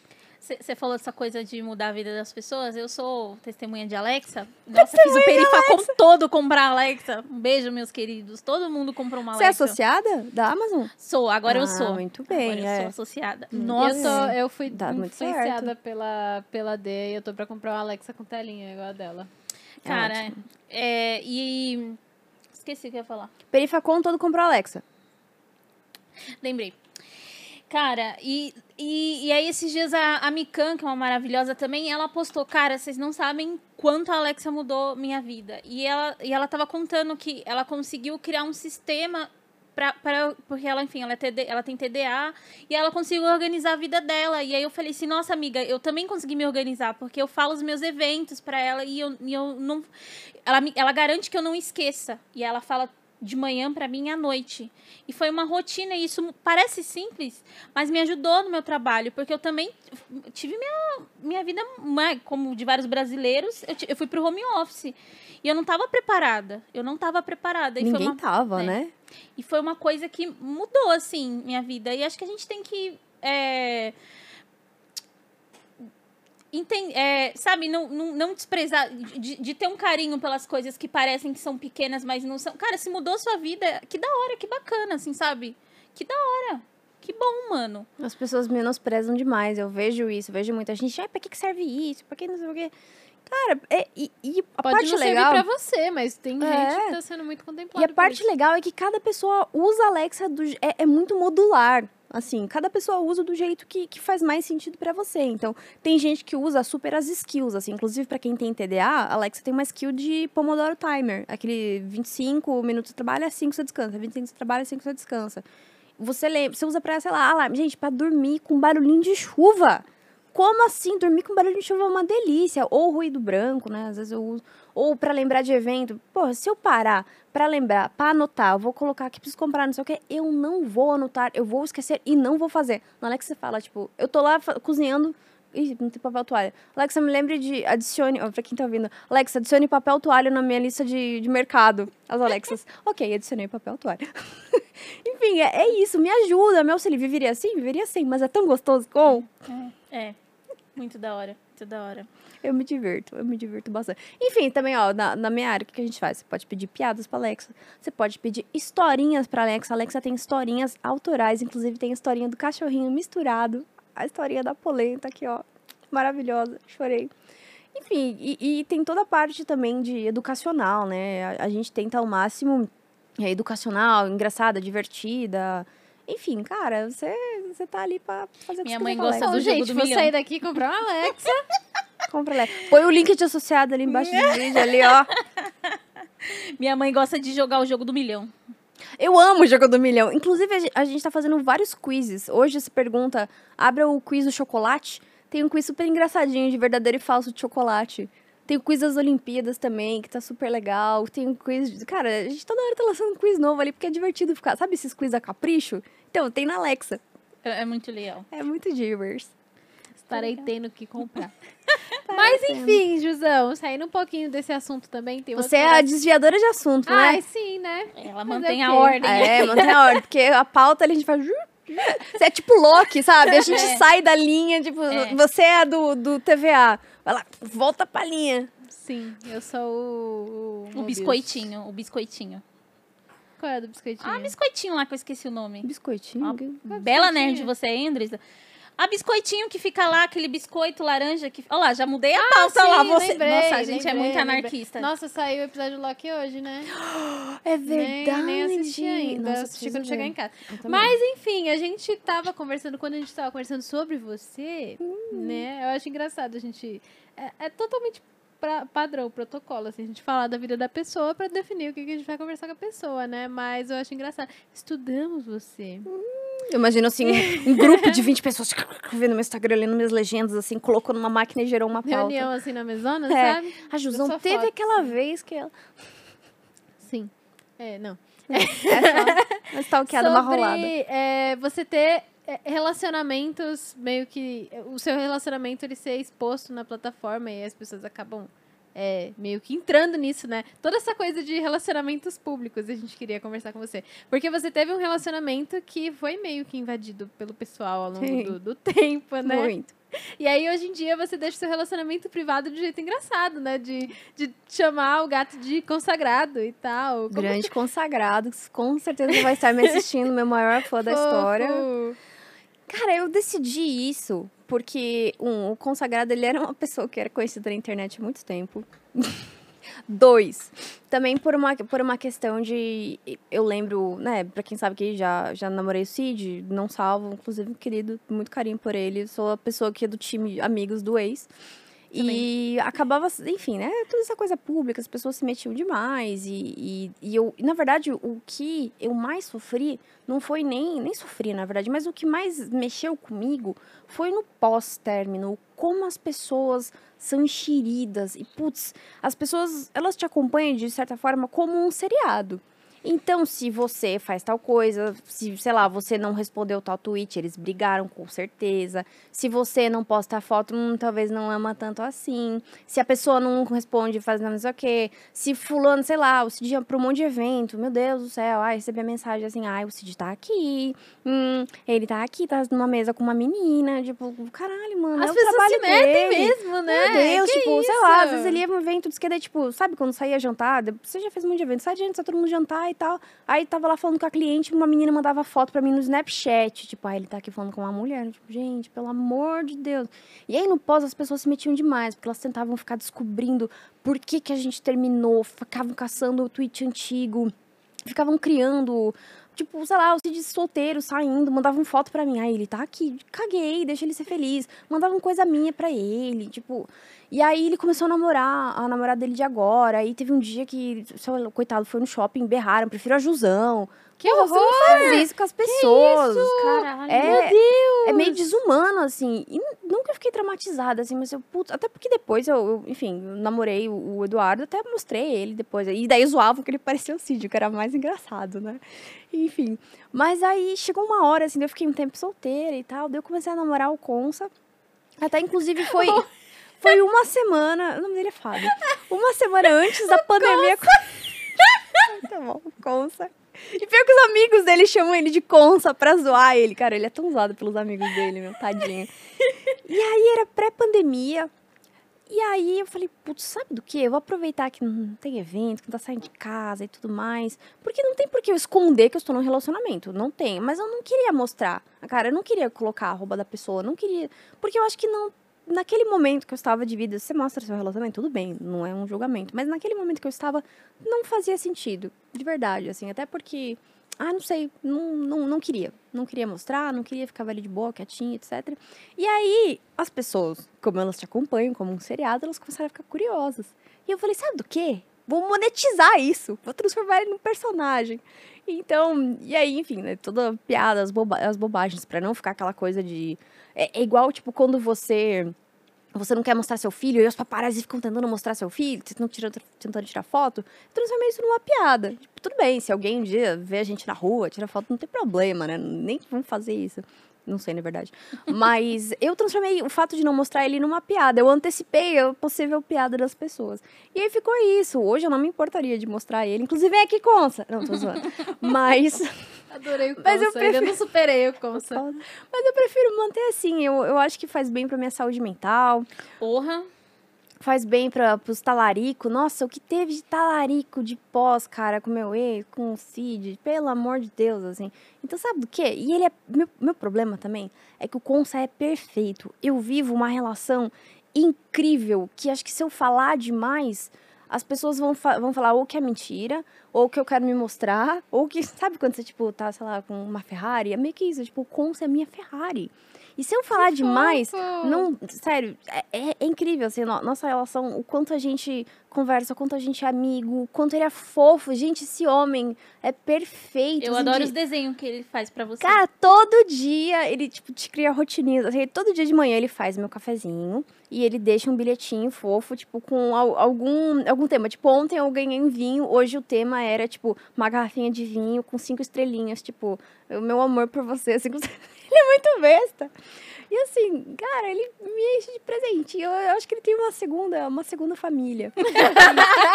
Porque não pode ser um homem tão perfeito assim estar na minha vida, de verdade. E, e, claro, tirando toda coisa, né? Ah, ele faz presentinho, faz bilhetinho. Ele é uma pessoa incrível também. É assim, é o relacionamento mais saudável que eu já tive em toda a minha vida. Eu não consigo. Às vezes eu não consigo processar que um relacionamento pode ser tão saudável. Inclusive, eu falo pras pessoas, cara.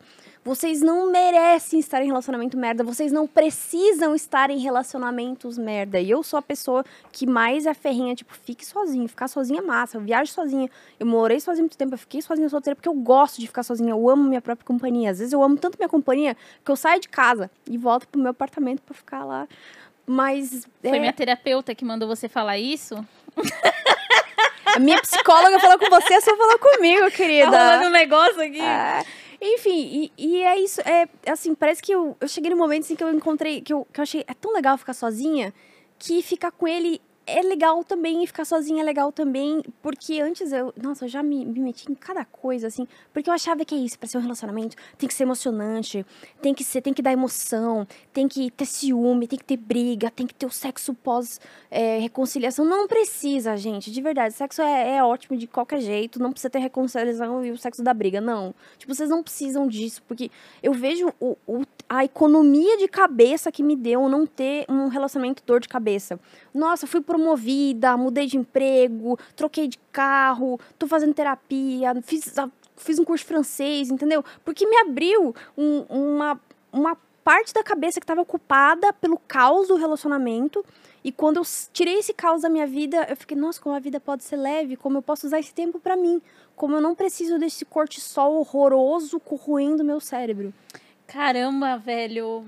Você precisava ouvir Que- isso? Não, assim, é, eu- é que eu tenho conversado muito com a minha terapeuta sobre isso e eu acho que hoje eu tava falando com a Eve também disso. Cara, não precisa ser o caos. Tem que ser gostoso. Se, é, e a gente tava até falando num lugar, tipo, de amizade também. Tipo assim, se essa amizade te- tá te dando dor de cabeça, afa- vamos fa- afastar. Se essa relação tá te dando dor de Você cabeça. não precisa ficar sofrendo. Cara, que loucura isso aqui. Meu Deus do céu, tô me sentindo uma bruxa no negócio, porque é, tipo, muito conectado, uma coisa que a gente tá- tem muito falado sobre isso. É, se, eu, tempos atrás... se- eita! Tempos Oh, fiquei emocionada. Tempos atrás eu tava falando da entrevista da Bruna Marquezine. Que ela falou, cara, olha só que relacionamento saudável, que, que, que eu não preciso passar por dor de cabeça. E eu achei muito da hora isso que você falou, minha, abriu uma parte da minha cabeça que eu tava gastando em, em relacionamento. Nossa, gente, que da hora. Você Tempo ouvinte. é dinheiro, tempo é saúde mental. Tudo bem que a Bruna Marquezine terminou, tá bom? Mas É. terminar também não significa que é algo ruim. A gente, é que assim, a a vida nos ensina, você, principalmente a gente mulher, você precisa achar um homem, você precisa casar, ter seu filho, ser a provedora da casa e ficar. Se você tiver com alguém, se você não tiver com alguém, você é solteirona, você é fracassada. Vai ficar pra titia. Mas, gente, não, não, você pode fazer o que você quiser, sabe? É, você, você toma o rumo da sua vida. E tem gente que, que fala, não, porque o amor é não sei o quê. Cara, se o amor te faz mal, se o amor te faz ficar desgraçado da cabeça, faz perder seu precioso tempo, sua saúde mental, porque corrói a sua cabeça, de verdade, corrói a sua cabeça. Você fica tanto tempo Na perdendo paranoia. na paranoia, perdendo tempo com aquilo e pensando, será, será que não, será que sim? Que, cara, não vale a pena quando você tá com a pessoa e é gostoso, não vale a pena o tanto que você perdeu. E a gente não tem noção disso, porque nossos hormônios são horrorosos. Nossos hormônios são horrorosos. Por isso, tome as rédeas da sua vida. Mas é verdade. terapia. Cara, o, o amor, ele pode ser. É gostoso você amar, sentir a pessoa, assim. Mas ele pode ser uma decisão. Existe a decisão de não amar também. Existe essa decisão, tá? De verdade. É, é difícil entender isso, mas existe a decisão de você não amar. Porque depois, cara, você para de produzir o hormônio, a citocina, pela pessoa. E aí, cara, daí passou, entendeu? É, é isso, assim. Eu sou muito. É porque eu, eu tenho bipolaridade. Tenho bipolaridade tipo 1. E aí eu comecei, quando eu comecei a olhar pra minha cabeça muito mais de uma maneira racional e técnica, as coisas fizeram muito mais sentido, muito mais sentido. Porque a bipolaridade é isso. Um dia eu tô tipo, meu, feliz, criando conteúdo, rendendo no trabalho. Outro dia eu tô ansiosa, horrorosa, querendo morrer, querendo me decapitar pela janela, assim, fechar a janela e cortar a cabeça fora. Tem dias que eu tô me Que sentindo. Tem dias, ou de lá também. Tem dias que eu tô me sentindo um lixo, um peso na terra, que sair da cama, assim, é um negócio horrível, que só preciso, sabe, tirar, me tirar de lá de guindaste, assim. E bipolaridade é isso. Aí quando eu comecei a fazer terapia, tomar os remédios bonitinhos, inclusive já até passou o horário do remédio. Mas quando eu consegui olhar pra minha cabeça de uma forma mais racional, putz, eu ajustei meu relacionamento, eu ajustei meu trabalho. Não que eu seja perfeita, né? Como eu falei, essa semana eu tava no super baixa lá, me sentindo um lixo, um peso na terra. Mas eu comecei a olhar pra isso, tipo, mas cadê a evidência disso? Tem evidência? Ou é só meu hormônio sendo um filho de uma puta? Dá, dá pra falar. desculpa. caralho, claro. Ótimo. É, tem Andresa aqui, não dá pra falar palavrão. Enfim, quando eu entendo que é meu hormônio que tá todo desregulado, cagado, ou é quando junta um- uma baixa com TPM, gente, pelo amor de Deus, é, é assim, é, é o pior momento possível. E aí eu comecei a olhar pros meus ciclos hormonais, pros meus ciclos de, de, de mulher, meu ciclo de cabeça. Cara, a vida resolveu de um jeito. Vou no psiquiatra, tome remédio, façam terapia, gente, de verdade. Assim, levou 30 anos pra eu ter essa percepção, assim, de que, putz, a gente é uma maquininha. Obviamente, pelo amor de Deus, tenho sentimentos, eu não sou, né, um robozão, assim. Mas quando você entende as caixinhas dos sentimentos, sente eles nas horas certas e, e, e consegue extrair a coisa boa do sentimento e não a coisa ruim, putz, a vida resolve. Cara, e eu acho que, assim, essa coisa do- dos amores tranquilos e tal, é, é, é muito vendido pra gente o ideal do que é um relacionamento, do que é um amor e tal. Muito filme de romance, muita comédia romântica e tal. E é muito essa coisa da da agonia até ficar tudo bem, né? De tipo, de toda aquela história, toda aquela treta, toda aquela coisa pra ficar tudo bem. E não se fala mais depois que fica tudo bem. A gente não tem muita representação do que é um namoro tranquilo, um relacionamento saudável e normal e ok, rotineiro, em que você consegue viver a sua vida tranquilamente e quando você tem que ficar com a pessoa, você vai lá e fica com a pessoa e é gostoso a gente não, não, né, não, não é vendida essa ideia pra gente. Então a gente vai perseguindo essa coisa em que a gente vai criar sofrimento pra gente, porque isso é um. Assim que se ama. sofrimento como É. entretenimento, né? É sofrimento você como gosta de brigar, você gosta de estar de tá naquela, naquele quebra-pau o tempo todo, você quer o, o sexo de reconciliação e tal, sendo que não, cara. Tipo, É porque ensinaram isso pra gente. Eu, eu Sim. realmente acho que isso é uma imposição social mesmo. Porque é o que dá história, é o rola, não sei o que. Mas, cara, você pode ter o caos, porque o caos é gostoso. Você pode ter o caos em outros momentos da sua vida. Puta, você vai. você vai ter, Você inevitavelmente. vai ter, exato. Puta, caos é o que a gente mais tem, né? E você pode ter as aventuras de outras maneiras, assim, porque tem, eles, eles vendem pra gente que vai dar um monte de problema e vai ficar tudo bem. E, cara, às vezes não vai ficar tudo bem. Às vezes a sua vida vai ser um lixo se você insistir naquela pessoa, naquelas pessoas. Enfim. Só que essa parte de ser um lixo, ele- eles não vendem. Eles vendem a coisa bonita, todo mundo feliz para sempre. Cara, às vezes não. Às vezes é uma bosta aquela pessoa, ela não é pra você. Mas o fato dessa construção social ter enfiado na sua cabeça que o caos é incrível, é maravilhoso, é não sei o quê, é, é o que faz a gente ficar meio desgraçado, né? E, e muita gente fala, ai, mas o amor tranquilo não tem graça. Cara, tem, tem bastante graça, sim. E o que eu Oh. falei, em outros. O caos tá em outros lugares da minha vida. Caos, eu quero caos. E daí eu vou, guardo dinheiro e vou viajar. Aí eu tenho o caos que eu quero. Nossa, daí dá tudo errado. Me perco, sofro, conheço gente louca, perco o voo. Pra mim, eu já coloquei o caos na minha vida, vai ser, vai ser minhas viagens. É ali. O caos no, no- na, sei lá, vou aprender alguma coisa. Difícil pra caralho, chorei. Nossa, que merda, mas aprendi, entendeu? Eu direcionei o caos pros momentos certos. Porque o caos, existe a criatividade no caos. Mas, putz, o, o, caos de relacionamento, ele machuca, ele dói, ele deixa sequelas, assim, pro resto da vida. Todo mundo que deve estar me ouvindo aqui já deve ter tido uma pessoa que deixou sequela desgraçada. Inclusive, sequela, sequela de abuso. Abuso, principalmente pra mulher. Cara, relacionamento abusivo pra mulher é um negócio que marca e que te machuca e que pode, inclusive, afetar outras áreas da sua vida. Pode destruir a sua, a sua segurança e isso reflete no seu trabalho, isso reflete na sua criati- criatividade, reflete nas suas amizades. Então, realmente, construíram que a coisa caótica é boa, mas às vezes ela realmente ela é maléfica pra você, maléfica de ser, sei lá, às vezes tá com uma pessoa violenta, fisicamente, assim, nossa, tem, tem tantas coisas ruins disso que não contam, né? Então, Você falou de viagem, eu adoro suas viagens. E tem alguma história de viagem que você quer contar? Você falou do Puta. caos, que eu, é, eu guardo o caos para as minhas viagens. cara, eu tenho muitas histórias, muitas histórias de viagem, assim. Antes de tudo, eu, eu durante a pandemia, eu fiquei me questionando muito essa coisa de viajar, porque eu, eu amo viajar, assim, top 1 da minha vida é, é viajar. Depois, depois vem sexo, depois vem comer, depois vem tudo, mas é viajar. E eu fiquei muito me questionando, assim, porque viagem, às vezes, é visto muito como uma coisa de, de burguês safado, sabe? Eu fiquei tipo, porra, eu gosto de viajar, será que eu sou uma burguês safada? Eu, eu tenho um pouquinho de burguês safado, todo mundo tem um pouquinho de burguês safado. Mas eu fiquei pensando do porquê.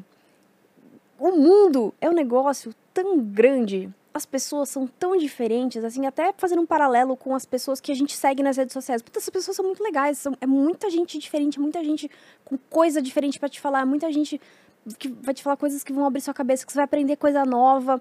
Imagina essas pessoas que já estão perto de você, na mesma cultura de você, brasileira, já são legais. Imagina você conhecer uma pessoa de uma cultura completamente diferente. Imagina você conhecer um costume, você conhecer uma religião diferente, você conhecer uma comida diferente, você cheirar um cheiro diferente que não existe aqui, você tá dentro de uma casa diferente.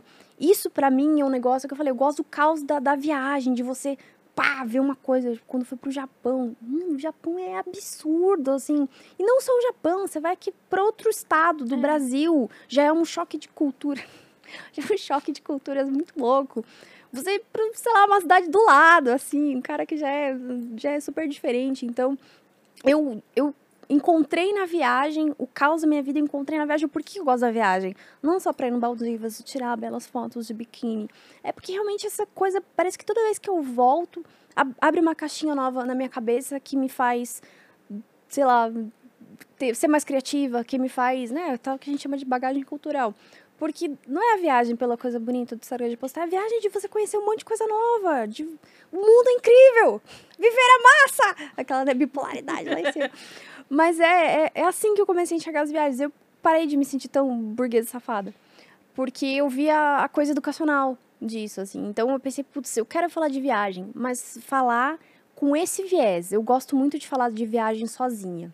Porque é, para muita gente, tipo, várias seguidoras minhas, seguidores falaram assim, putz, eu tenho vergonha de almoçar sozinho. E tem muito paralelo que a gente fala da praia, né? Gente, por que você tem vergonha de almoçar sozinho? O que, que as pessoas vão pensar? Que eu tô comendo sozinho.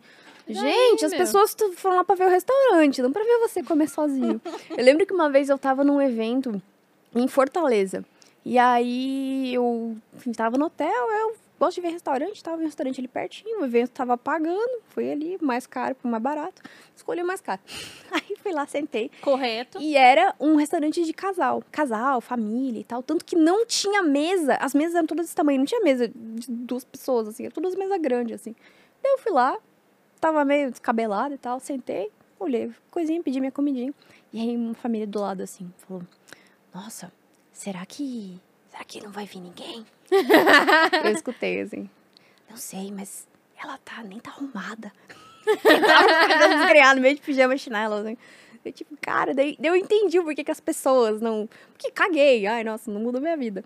Mas eu entendi por que que as pessoas não têm receio de sair sozinha. Porque, nossa, aí, de novo, eu tô fazendo vários paralelos. Paralelos com o quê? Que você tem que achar alguém pra ver sua vida. Você não pode estar sozinho, você não pode não sei o quê. E existe a beleza de estar sozinho. E quando você começa a descobrir isso, porque é meio ensurdecedor você ouvir as vozes da sua cabeça. É horrível você ficar sozinho, porque você começa a ter reencontros com, com pensamentos que você, quando tá falando com alguém, não está tendo. Quando você tá sozinho, sua cabeça pensa de um jeito diferente. E às vezes é difícil, é ruim, tem, né? Você tem traumas, mas você também tem muitas coisas boas para pensar. E dialogar com você mesmo é se autoconhecer. Porque se você saber do que você gosta, se você saber quais são os seus limites, se você saber quais são suas coisas preferidas, as coisas que você curte fazer, as coisas que te fazem feliz, quanto mais você se conhecer, menos você vai deixar com que pessoas impactem externamente em você. E daí a gente faz o paralelo com relacionamentos que são abusivos. Tô toda cheia de paralelos. Tô brisando aqui, ó, sozinha. As meninas já estão aí. eu tô tipo, aí, meu, você faz isso. Eu tô. Sabe aquele meme do que tem duas pessoas entrando num buraco negro? Eu tô assim, eu tô só assim. É, né? Só. Enfim, e, e é isso. Quase salsicha. É essa beleza de viajar, de ficar sozinha, de você se forçar a se colocar em, em situações que você não tá acostumado e tal, porque seu, sua cabeça vai pensar de jeito diferente, você vai se conhecer melhor, né? Histórias de viagem, cara, deixa eu tentar lembrar Qual uma. foi a viagem mais legal, assim, que você já fez? Eu já parei pra pensar nisso, mas que cada viagem é muito diferente, assim. Mas eu acho que a mais legal de todas foi a minha maior viagem que eu fiz sozinha. Que eu, eu quando eu era adolescente, assisti um filme chamado Eurotrip. Horrível o filme, mas eu era É o, adolescente. é, o, é o filme que o Melão falou aí? Eu não lembro. Puta. Eu acho que deve ser esse filme. É um filme. É um besterol americano, É, é, toscão. Que os caras, tipo, vão fazer um, um mochilão na Europa.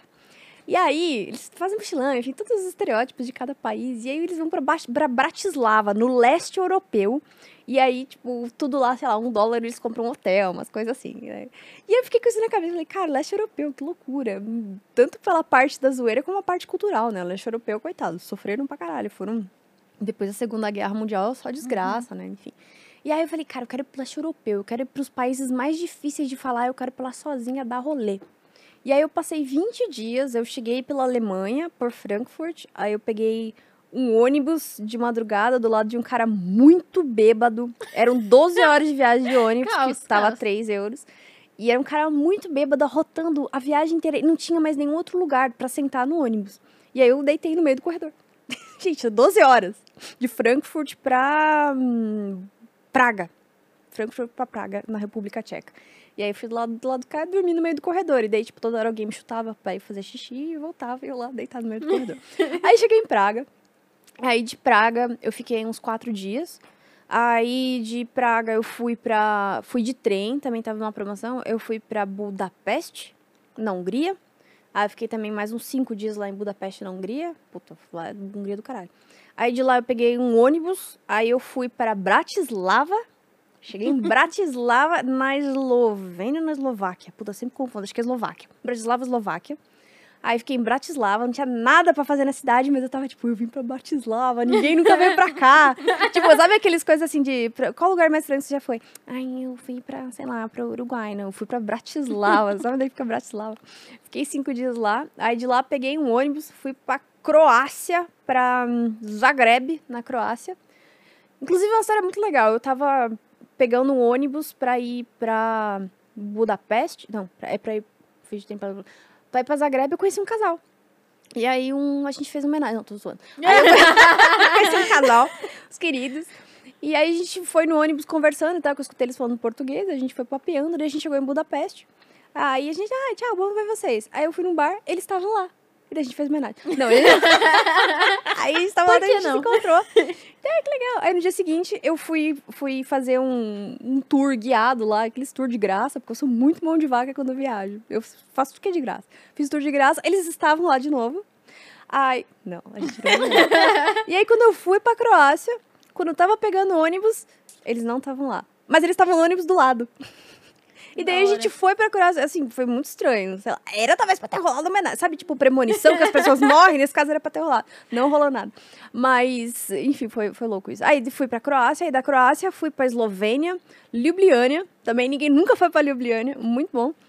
Fiquei uns dias lá e daí voltei pro Brasil. Foi muito doido, assim, uns lugares nada a ver, as comidas nada a ver. Toda hora mudava a moeda, porque eu entrava e saía do. do... oh, caralho. Da União Europeia. E daí, meu, tipo, tem uns 20 carimbos no passaporte de ficar entrando e saindo de um país pro outro, assim. Porque tem países. A Croácia não faz parte da União Europeia. E aí foi, foi uma loucura, assim, cara. Porra, 20 dias sozinha, sozinha. Era, era muito doido, porque eu, eu tinha viajado sozinha outras vezes, mas mais a trabalho. Uma vez ido pro, pro Uruguai e tal. Peguei uma, uma promoção de passagem. Mas era uma coisa meio assim, tipo, se eu não acordar no dia seguinte pra não fazer nada, eu não faço. Porque você viaja, você, ai, você vai, tá, agora às 9 horas a gente faz não sei o quê, aí a pessoa tá com fome, aí você sai comer, aí não sei o quê.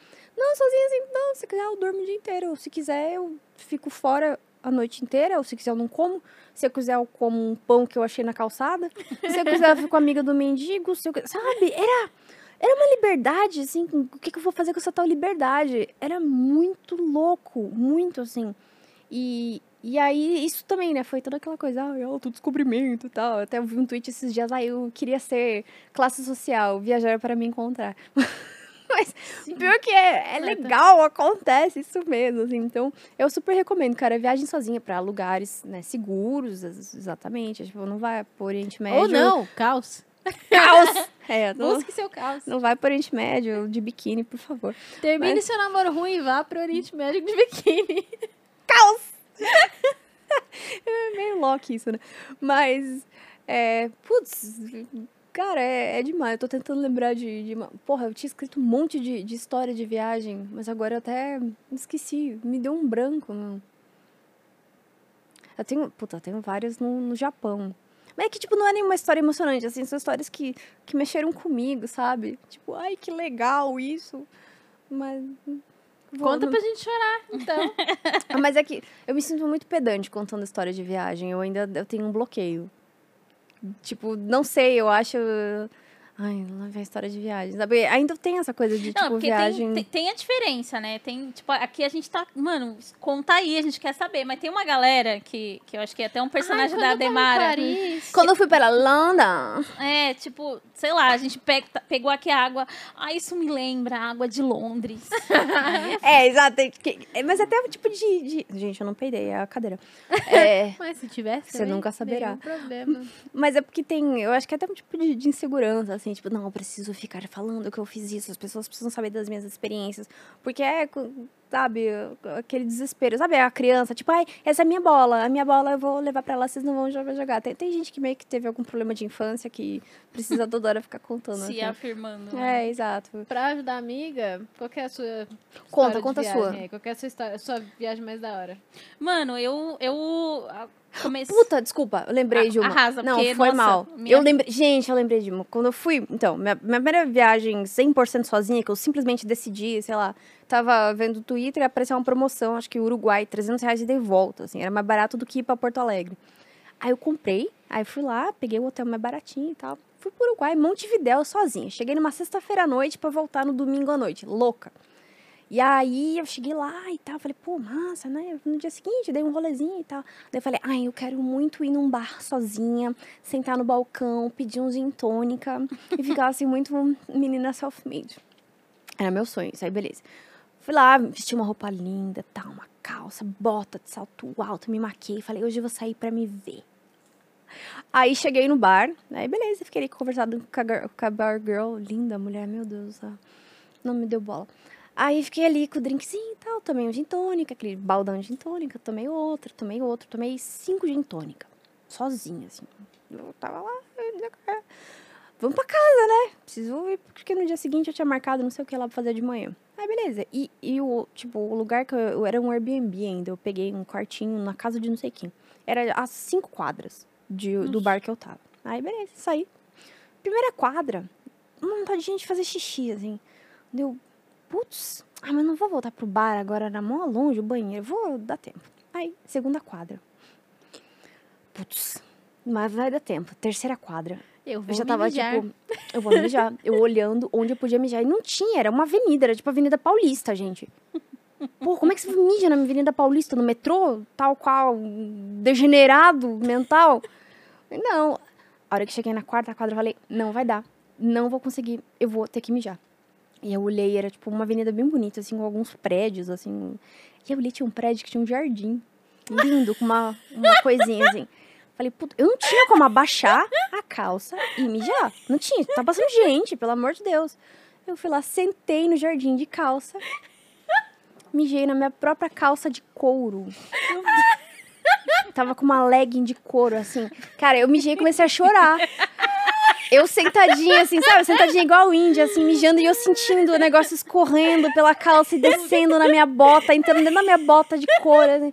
Gente, o que que está acontecendo? Que momento é esse? Eu fui pro bar pra ser uma mulher poderosa e agora estou mijando na grama, bêbada. E aí eu mijei, e não parava, gente, foram cinco baldes de gin tônica e não parava de mijar, e o negócio saindo assim, sabe, eu, tipo, bem assim pelo caninho aqui, ó, da, da coisa, assim, uma cachoeirinha, assim, tal qual uma calha, a minha calça, eu, tipo, chorando e mijando, eu não, por que eu tô fazendo isso, como é que eu vou contar isso, eu não tenho nem onde lavar essa calça, só trouxe essa calça e mais uma, e outra tava meio suja ainda, e daí, mijei, levantei, psh, terminou de escorrer, Calha da calça. Terminou de escorrer o xixi e eu voltei pra casa assim, tipo, muito derrotada, sabe? Todo o poder que eu tava no bar, no balcão, tal qual Sex and the City, bebendo ali meus drinks, acabou porque eu estava mijada. E assim, não tinha, cara, como é que você vai levar uma calça de couro numa pia de banheiro? Não tinha como, né?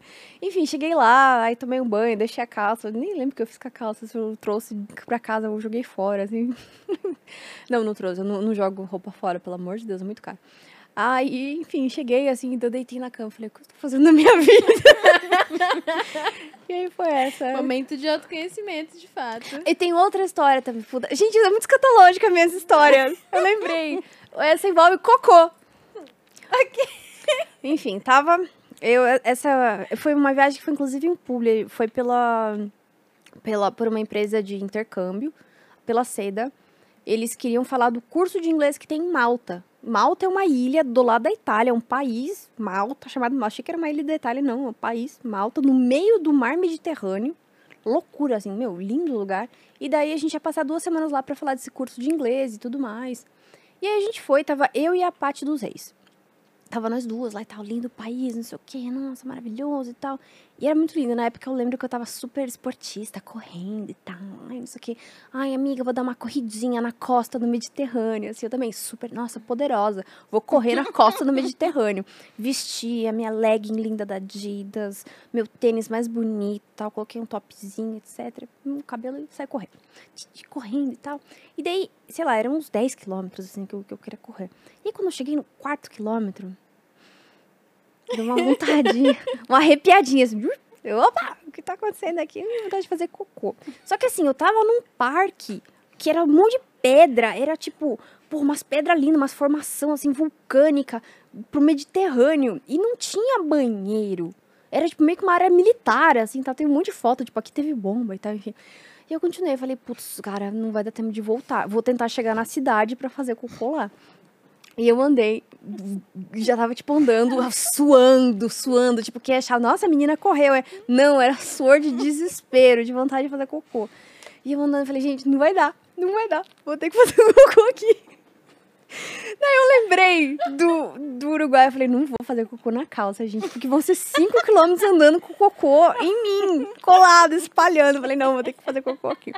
E aí, tipo, olhei assim, tipo, tipo, porte, assim, olhando onde é que eu poderia sentar e tal. E aí tinha um lugar assim que era assim e tinha uma pedrinha do lado. Quem viesse de cá ia me ver, quem viesse de cá não. Daí eu calculei, tinha menos gente vindo de lá. Falei, é agora, é agora. José, por favor. Eu tô passando mal aqui. Você não me viu naquele dia. Meu Deus, gente, eu tô. Eu tô meio assim, tipo. Enfim, Um segundo, por favor. tá bom, vai, deixa, a- deixa a menina. A, a, a Evelyn tá chorando. menina cara. morre com história sobre cocô. Sobre cocô. Cara, É. Ai, eu tô real em crise de riso aqui. cara, eu tô assim. Eu amo como a gente escalou essa conversa Nossa, né? a gente falou sobre redes sociais e sobre cocô. rede social, amor próprio. Eu não vou Cocô. aguentar você cagar nas pedras, amiga. Não vou aguentar. Não, mas é que você perdeu. Agora veio a melhor parte. Posso, posso voltar? Pode. Aí, olhei aquele cantinho e falei, puta, vai ser aqui. Olhei pros lados. A minha calça linda da, da Adidas, abaixei, assim. Fiquei de cócoras. Tum, fiz um cocôzinho. Gente, não sei se vocês já fizeram um cocô fora do vaso, mas ele tem uma textura diferente do que quando ele cai na água.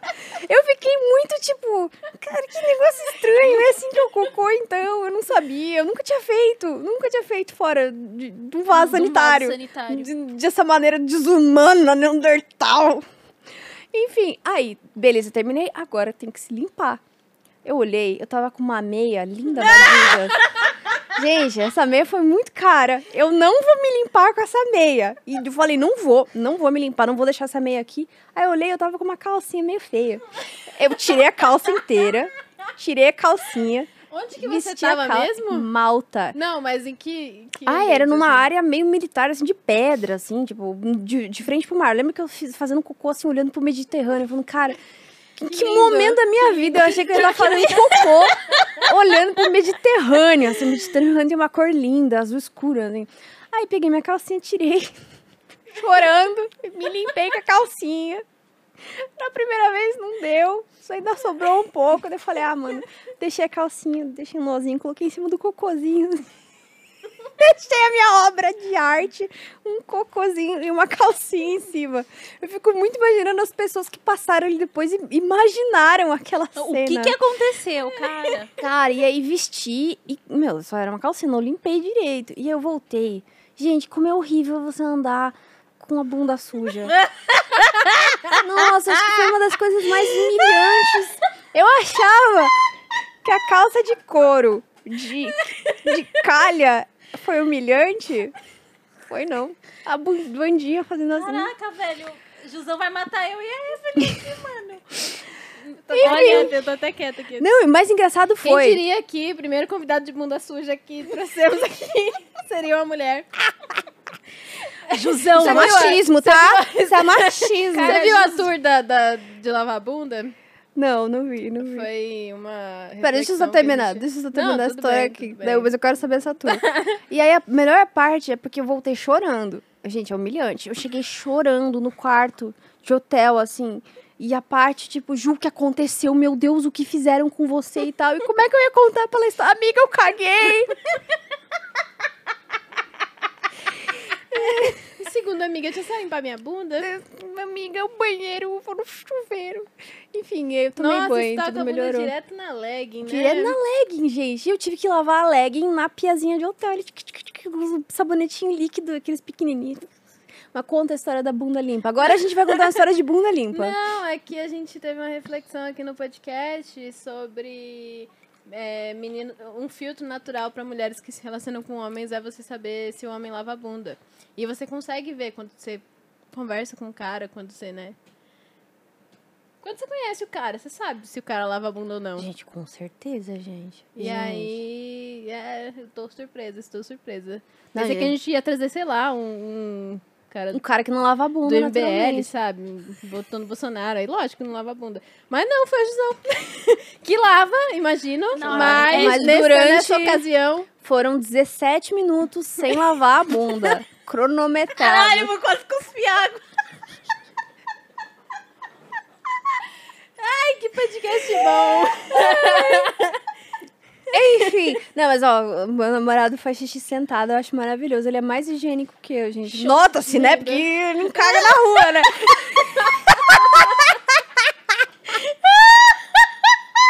Ai.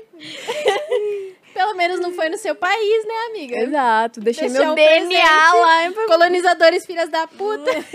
Tadinho, mas pior que Malta foi colonizado, dá dó. Eu, eu- nossa, eu caguei num colonizado, coitado. Ai, gente. É, gente. No Uruguai e... No Uruguai e em Malta. Malta. É, essa história é uma chique, né? Eu me mijei no Uruguai e me caguei em Malta. Quem mais? Quem mais teria essas histórias? Eu. Ai, eu, eu, eu... Mas os caras, eles acham realmente que a, a pessoa não percebe que ele não lava a bunda, gente? Gente, eu lembro que eu tinha um... Teve uma vez que- que eu saí com, com um homem e ele não se depilava. Ele, tipo, acho que ele nunca... Ele, sei lá, ele, ele não falava, não, não me depilo, porque ninguém faz... Homens não fazem isso. Eu, ah, tá bom. E aí, cara, a área pubial dele, nem sei se existe isso, tinha cheirinho de mofo. Porque não tem como você secar um monte de pelo. E eu lembro que eu fiquei meio traumatizada, assim, eu era novinha. Eu falei, cara, será que todos os caras são meio assim? O cara fedia mofo no pinto, gente. É horrível. Meu Deus, desculpa, muda de assunto. A Gisão, ela tá conseguindo quebrar a gente. Perdão, perdão. O... Não, pode continuar. Linha temporal, linha temporal, vai, o TVA do podcast. Não. Você quebrou o TVA, né, Gisão? Não, quebrou. Quebrou o TVA, cara. Eu acho que. Então, meu, eu, é que eu, eu, eu fiquei com essa dúvida, eu até perguntei lá no Twitter pra galera. Eu acho. Eu não sei se dá pra perceber se um cara lava a bunda ou não ainda. Eu ainda tô. Gente, mas você sente o cheiro, gente, pelo Ah, amor mas de eu nem Deus. tava falando muito literal. Quer dizer, sim, tava assim. É que, Tava tipo, assim, amiga, Quando falando você literal. vê. Não, tipo. Tem homens. Tipo, sei lá, cara, aquele seu tio que não usa camisa rosa. Assim, é, Não, ele não chega perto da bunda dele pra lavar. Sabe? Ele não abre a bunda dele, pega um sabãozinho. Gente, mas gruda cocô no, no pelo. É, mas é massa. chama de badalhoca isso, né? Vocês sabem? Isso daí, inclusive, era uma expressão na internet antiga, badalhoca. O que, Gente, que até um badalhoca é o resto de cocô que fica na bunda. Não sabia, estou descobrindo É. agora. Não Inclusive, acho que tinha até um blog badalhoca chamado na época, gente, pelo amor de Deus. E, o, e os cachorros? e seus cachorrinhos Gente, que são tão fofos? Vamos lá. Todo dia cagando na rua também. pra quem, sim. Pra quem não sabe, inclusive, nossa, a gente é polenta cagar demais. Pra quem não sabe, eu sou mãe de pet. Pra quem não gosta de mãe de pet, eu sou tutora de pet. Sou tutora de cães, né? Porque eu sempre falo pra agradar todas as- as Os nichos. Os nichos, exatamente. Mas eu tenho três belos cachorrinhos, chamados Sushi, que tem 13 anos, o Plínio, que tem 5, não sei a idade do meu próprio cachorro, e a Polenta, que foi a última adição da matilha. Polenta, qual que é a historinha de Polenta, tá? Eu e Consa, a gente, eu, sei- eu quero adotar um cachorro há muito tempo, muito, muito, muito tempo. Só que eu morava no meu apartamento, tem 40 metros quadrados, e mais um cachorro lá seria suicídio. E aí, eu comecei a morar com Consa, a gente tem nosso apartamentinho lá, bonitinho, e nosso apartamento é um pouco maior do que meu apartamento de 40 metros quadrados. E aí eu comecei a falar, Consa, vamos adotar um doguinho dele? Não, não, não, a gente já tem demais. Não, não, tá bom, tá bom. Eu, Consa, olha que doguinho lindo na rua, não, é muito bonitinho mesmo, mas não, não vamos adotar. E aí eu lembro que eu fui fazer um publi da Vivo pra falar da aba Pets lá de Vivo, que a Vivo tá fazendo um monte de coisa de adoção e tudo mais. E aí, pra filmar o meu celular, eu tinha que usar o celular dele. E eu falei, ó, amor, é hoje que, né? meu publi, eu vou ter que seguir umas ONGs aqui no seu Instagram pra poder fazer o publi. Não, beleza, pode usar à vontade e tal. E segui, gente, juro, acho que umas 150 ONGs. Eu segui ONG do Uruguai, de Malta. Segui ONG do mundo inteiro. Enchi o celular daquele homem de cachorro. Todo dia ele abria o Instagram, cachorro, cachorro, cachorro, cachorro, cachorro, resgatado, cachorro, não sei o que, cachorro. não sei- E aí, e, e eu fui lá, né? Ah, que lindo de cachorrinho, vamos pegar um dia. Ah, um dia vai ser. Daí, um dia ele começou a falar: não, acho que um dia tem que ser a cachorro, tem que ser muito feio, nosso cachorro. Eu falei: sim, tem que ser muito feio. Tem que ser o da história mais sofrida. Deu sim, tem que ser. Mas eu achava que ele falava zoando e tal. Eis que um dia ele só manda pra mim, assim, uma foto. Uma cachorra sarnenta. Uma cara de coitada, assim, com o zoião olhando pra trás, assim. Gente, a hora que eu vi aquele cachorro sofrido, feio, feio, feio, assim. Eu falei. Ele só mandou pra mim a foto, assim. Falei, é essa. Ele falou, tarde demais. Já mandei mensagem. Falei, meu Deus, não acredito. A gente mandou mensagem e tal. A A, Polenta, ela morava com mais de 16 cachorros e uma dúzia de gatos. Morava, tadinha, numa comunidade super simples, num esgotão, assim, a céu aberto. E, e era um casal de velhinhos, assim, bem doentes. E, e, cara, os cachorros estavam todos muito doentes. Eles tentavam ajudar, dá muito dó. Mas os cachorros só comiam fubá, brigavam muito, estavam machucados de tanta briga. Ela tava cheia de sarna, de carrapato, de pulga. Tava, assim, em estado deplorável, assim. E daí uma ONG foi lá e resgatou os cachorrinhos, né? Porque não tinha mais como viver naquela situação. Os gatinhos também estavam super mal. E aí a menina postou a foto da polenta. E eu, cara, no mesmo dia eu falei, meu, a nossa. Ela falou, não, mas tem que esperar castrar, não sei o quê, não sei o quê, não sei o quê. Aí no dia seguinte a menina falou, vocês querem já pegar ela? Eu falei, sim. E a gente foi buscar ela. E, gente, nossa, é, é, é transformador adotar um cachorro adulto tão fudido. É um negócio, assim, que eu não, eu não sei explicar o sentimento, assim, de... de não, eu até falei isso no Instagram um dia, assim, não é de gratidão dela comigo, é de gratidão comigo com ela, assim. Ela resgatou alguma coisa em mim muito bonita. Uma, eu, eu não sei explicar a sensação que é, assim, mas ela, cara, algum tipo de hormônio de felicidade muito louco, assim, é um amor muito doido. Óbvio, eu amo sushi, amo Plínio, meu Deus, o sushi tá comigo, comigo há 13 anos, desde que eu era gente. Mas a polenta tem uma coisa muito diferente. Eu não sei o que é a coisa do vira-lata sofrido adulto. Tem uma coisa muito especial e muito diferente, assim. E, e eu, eu quero fazer uma campanha para que as pessoas adotem cachorros adultos. Porque é. Primeiro, a adoção de cachorro adulto é muito difícil. As pessoas geralmente vão pros filhotinhos, porque é mais bonitinho, tem toda aquela coisa. Né? A natureza, ela transforma o, o bichinho, o filhote, o, o ser humano, o bebê, em coisa bonitinha pra gente não deixar morrer. Então é natural, gente. Não, é real mesmo, é, é explicativo. O olhão, as bochechas e tal, pra gente não deixar morrer. E, e o cachorro adulto, cara, ele fica em ONG até morrer. É muito triste, muito, muito triste. E o cachorro adulto, você já sabe o tamanho que ele vai ficar. Você já tem noção do temperamento dele. Temperamento de cachorro é uma coisa muito importante. Se você é uma pessoa que não é ativa, mora em lugar pequeno, você não vai pegar um cachorro muito louco que corre e destrói tudo. Se você é uma pessoa que tem uma casa, ou que mora no apartamento maior, ou que vai levar todo dia o cachorro para passear, que é muito importante, você já pode pegar um cachorro mais ativo. Então é importante. Quando, quando ele é filhote, você não tem tanta noção disso. Você consegue saber se ele já tem alguma doença, você já pega o cachorro castrado. Cara, pegar cachorro adulto é um win-win-win-win da vida, assim, é muito, é, é muito bom para você estar ajudando o cachorro e também porque se você, né, tá com o seu primeiro cachorro, segundo, terceiro, como eu, ele realmente, você já consegue ter uma percepção de como é que esse cachorro vai ser. Então, assim, adotem cães adultos, é, é realmente é, é transformador para você e pro cachorro. E é incrível, assim, gente, ela é uma cachorra doida. Ela, no segundo que ela tá enlouquecida, correndo pela casa, doida, derrubando tudo, ela deita no seu colo e dorme no seu colo. Eu sempre quis um cachorro de colo, cachorro que gosta de colo. Sabe o cachorro que gosta de ficar apertado assim, no meio, e você faz carinho e dorme? A polenta é isso. Elas ficam no meu colo, do jeito. Esses dias eu gravei um- uma história, um vídeo contando a história dela. O vídeo tem cinco minutos, ela ficou no meu colo cinco minutos e dormiu, Oh. assim. É, é incrível, incrível. A polenta, sei lá, cara, é um anjo muito louco que virou cachorro e veio pra minha vida, assim. Eu até me emociono de falar dela. A polenta é incrível. Tem quanto tempo que você tá com ela? Faz dois meses. Foi agora, assim. A gente pegou ela, ela tinha acho que 11 meses quando a gente pegou. Daí a gente pegou, já castrou ela, ela, eh, né, a gente levou na castração, pegou e tal. E ela veio com sarna. E agora eu tô descobrindo Você que ela tem pelo. e- você pegou ela com, com sarna, Sim, você sim. que tratou. Daí a gente tava. É, o lar temporário começou a tratar, ficou acho que duas semanas, daí a gente continuou o tratamento. Agora que ela sarou da sarna, assim, que voltou a nascer pelo, e ela tá peludinha, gente. Ela começou a ficar peluda. Ela tem pelo curto, mas ela tem uma bundinha peluda, assim, engraçado. O rabo dela peludo, sei lá. E ela é. Próximo que o problema, o único problema de vira-lata é que eles são muito mentirosos. Não, é foda, cara. Todo dia ela tá lá, "Ah, essa perna comprida aqui é que eu tinha um primo galgo. Claro, polenta, é isso mesmo. Não, esse, essa orelha aqui era que meu tio era pastor alemão. É, polenta, era pastor alemão, sim. Ela é muito mentirosa, muito. É o dia inteiro, tem que filtrar muito, assim, o que ela fala em casa.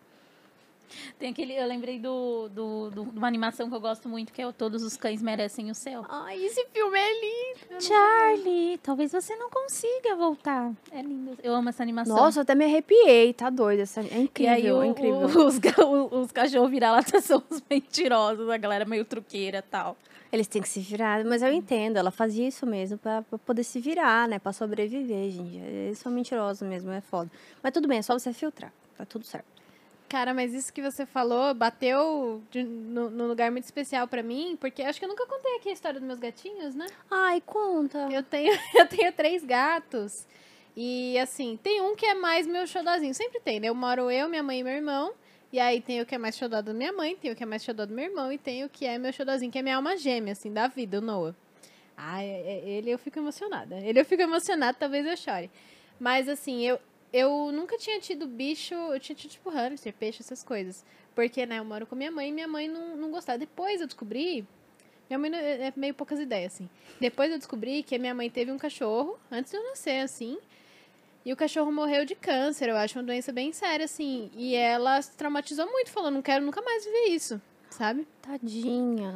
E aí, ela não queria bicho, não queria cachorro, não queria gato, nada. E aí, eu morava em apartamento até uns 14, 15 anos e agora eu moro numa casa grande, sabe? Dá pra ter bicho.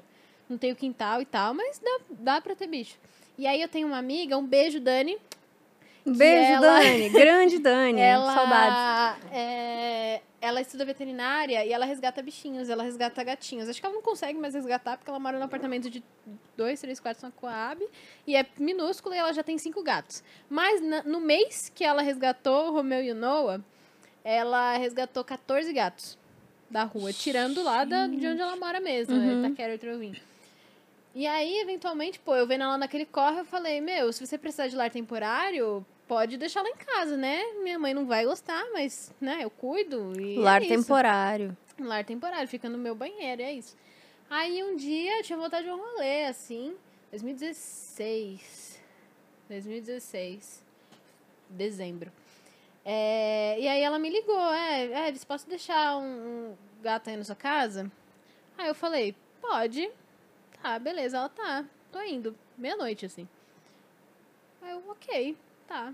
Eu gostei do, do exemplo. Tinha voltado de um rolê, de estar loucaça. Tava trazer. bêbada, eu tava É, bêbada 20 mesmo. gatos. Aí eu tentei assim ficar sóbria, tá, ok. Aí eu falei, mãe, tô trazendo gato aqui. Ela, como assim? Não sei o quê. Vai passar o fim de semana aqui. Aí beleza, né? Aí ela, aí eu falei, eu ainda mandei mensagem pra ela, tipo, ai, como que é esse gato?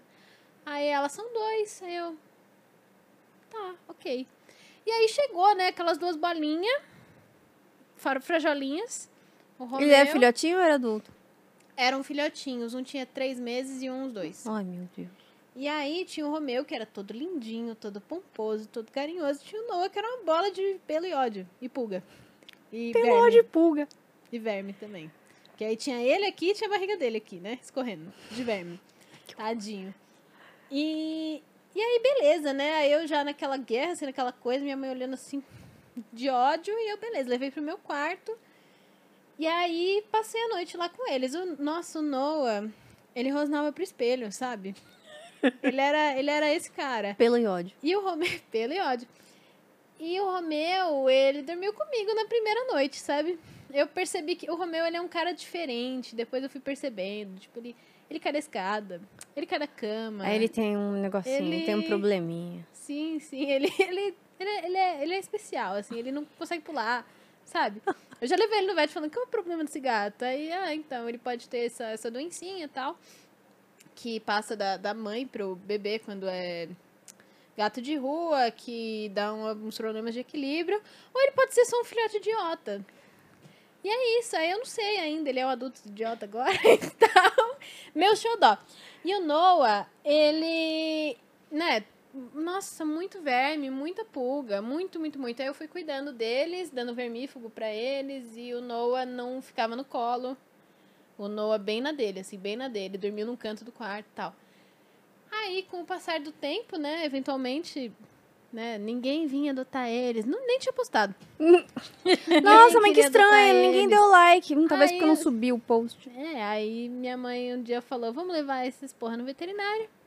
E eu não sabia nem se o Noah era fêmea ou macho. Ele tava nesse nível de Mas filhotinho. é bom, é é bom o, o nome, é um nome pra qualquer gênero. É, ele era a Florence, até descobrirmos Tá. que ele era um Ah, tá.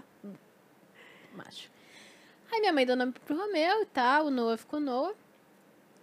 Ah, ele era a Florence e o Noah era o Romeu, o Romeu era o Noah na realidade, enfim. Tá bom. Noah. E aí, com o tempo, o que que rolou? É, O Noah foi se apegando muito a mim. Eu era que cuidava dele, né, até hoje.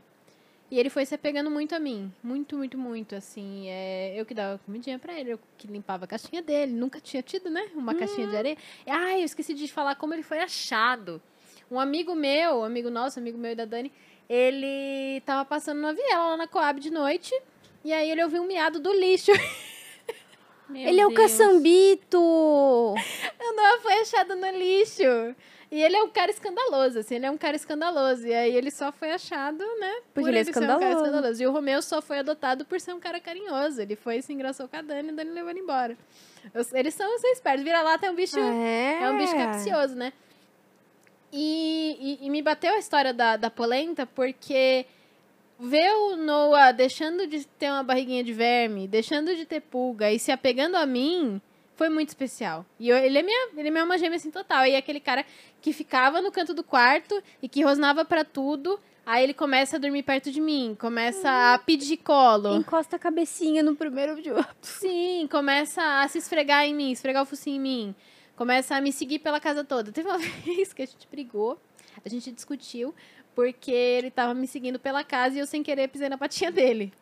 Mas ele aí, entende. Ele aí, entende. né, rolou um estresse. Mas é muito, é muito especial isso, essa relação que a gente tem quando a gente vê aquele bichinho todo debilitado ficando uma coisinha saudável Uhum. e amada. E esse amor recíproco, né? Porque é irracional, é, mas não é. Né? Eles têm essa relação de gratidão com a gente e a gente tem uma relação de gratidão com eles. Eles me salvaram muito, tava num momento muito difícil da minha vida. Uhum. E o Romeu, o Romeu e o Noah mudaram tudo, assim, pra mim. Tudo, tudo, tudo. São meus amores. Depois chegou a Nami. A Nami, ela foi achada lá em Guarulhos, resgatada, que ela era de uma velhinha que, tadinha, não conseguia dar comida pra ela, revirava lixo. Até hoje a Nami quer revirar lixo.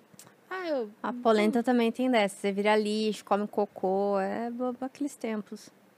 É, então...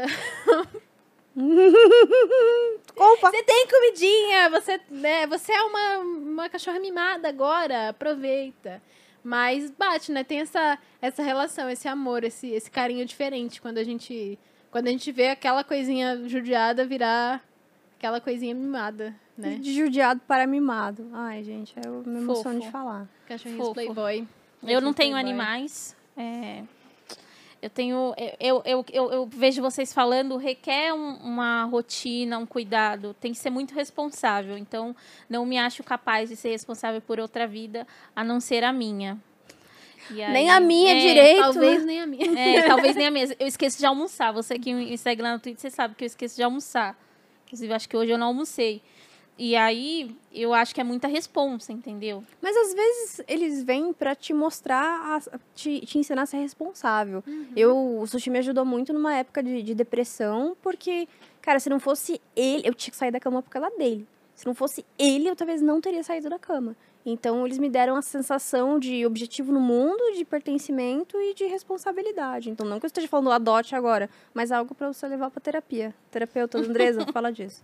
Nossa, Boa. mas sim, tipo, eu tava num momento muito difícil de depressão e, pô, vou me matar porque não tem nada aqui no mundo pra mim e tal.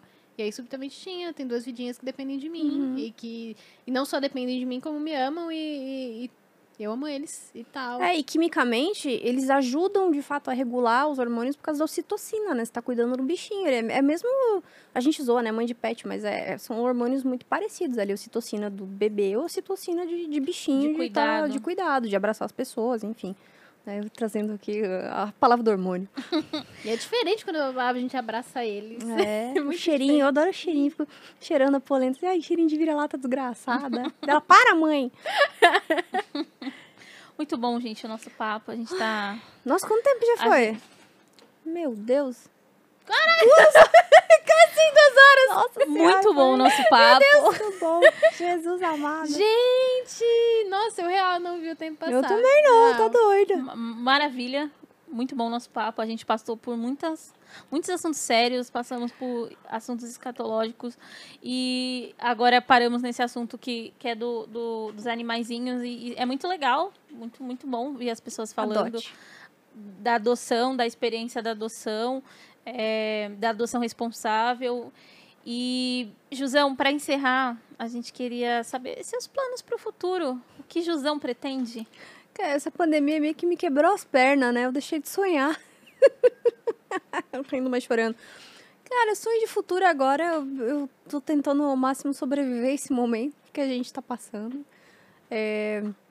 E, putz, eu, eu quero construir uma casa. Acho que esse é meu sonho. Caramba, que hora! que construir uma legal. casa. Eu sempre gostei Subir muito. É, casa tipo, fazer uma laje ali, construir parede, escolher o lugar do quarto, comprar um terreno. Tipo, é um projeto que eu quero, assim, eu quero construir uma casa. Acho que é isso que eu. Não tem nada de muito emocionante de vida, de não sei o que pra contar, mas eu quero construir uma casa. Ah, da hora. Legal, bem Da legal, hora. bem legal. Jusão mora bem, versão casa, hein? Muito da hora. Jusão, deixa suas redes sociais pra galera saber como te encontrar. Arroba Jusão em todas as redes. J-U-Z-A-O. Tem gente que escreve Jusão com S, não faz nem sentido. Jusão com Z, tá bom? Então, ó, redes sociais Jusão, e-mail contato arroba jusão.com.br. Eu tenho um site também, jusão.com.br.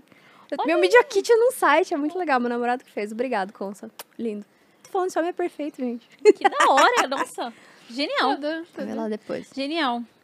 Evelyn, muito obrigada por mais uma vez estar aqui conosco, Tamo junto. Maravilhosa, muito prazer. dividindo esse podcast Um maravilhoso. também. Foi muito da hora o papo, cara. Eu adorei, adorei. Muito gostoso, Muito sério. Valeuzão por Adorei. ter aceitado o nosso convite Ai, aí. gente, Foi adorei. incrível, incrível. Nossa, você foi. é, Nossa, primeira, talvez a única, eu não sei quando esse feito vai se repetir, convidada a me fazer chorar de rir. A É. pensar, gente, não consigo. Estou incapacitada de continuar a condução desse podcast, porque eu vou morrer aqui. Geralmente quem Gente, passa mal de rir sou eu. Que hoje. bom. Eu tava traumatizada por causa do flow. Eu fui no flow, assim, e, tipo, cara, me xingaram de chata de tanta coisa. Lá, tipo, nossa, foi, foi tão difícil manter um, um conteúdo rolando ali. E que bom, cara, eu adorei, de verdade. Me senti muita vontade, nem vi o tempo passar. Nossa, não. Aqui no, no Lança Braba, o nosso público adora isso, assim, do- do- das nossas convidadas, dos nossos convidados chegarem aqui, abrir o coração, chegarem, contarem uma história de cocô, depois uma história sobre adoção e, e- e sobre sua carreira, cara. É muito da hora, mano, ou- sentar e ouvir uma mulher contando, tipo, ah.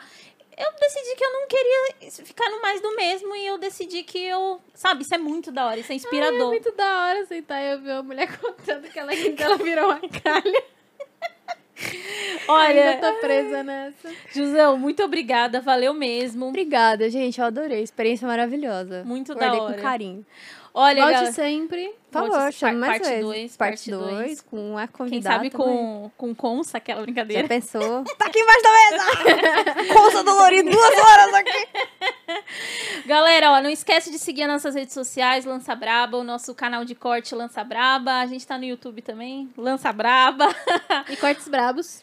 Ó, se você tá escutando no Spotify, corre pra vir no YouTube ver essa mulher maravilhosa aqui sentada. Oh, Com até o cabelo, É, de um- verde. O novo corte de cabelo dela. Gente, muito obrigada, tamo junto. É nóis.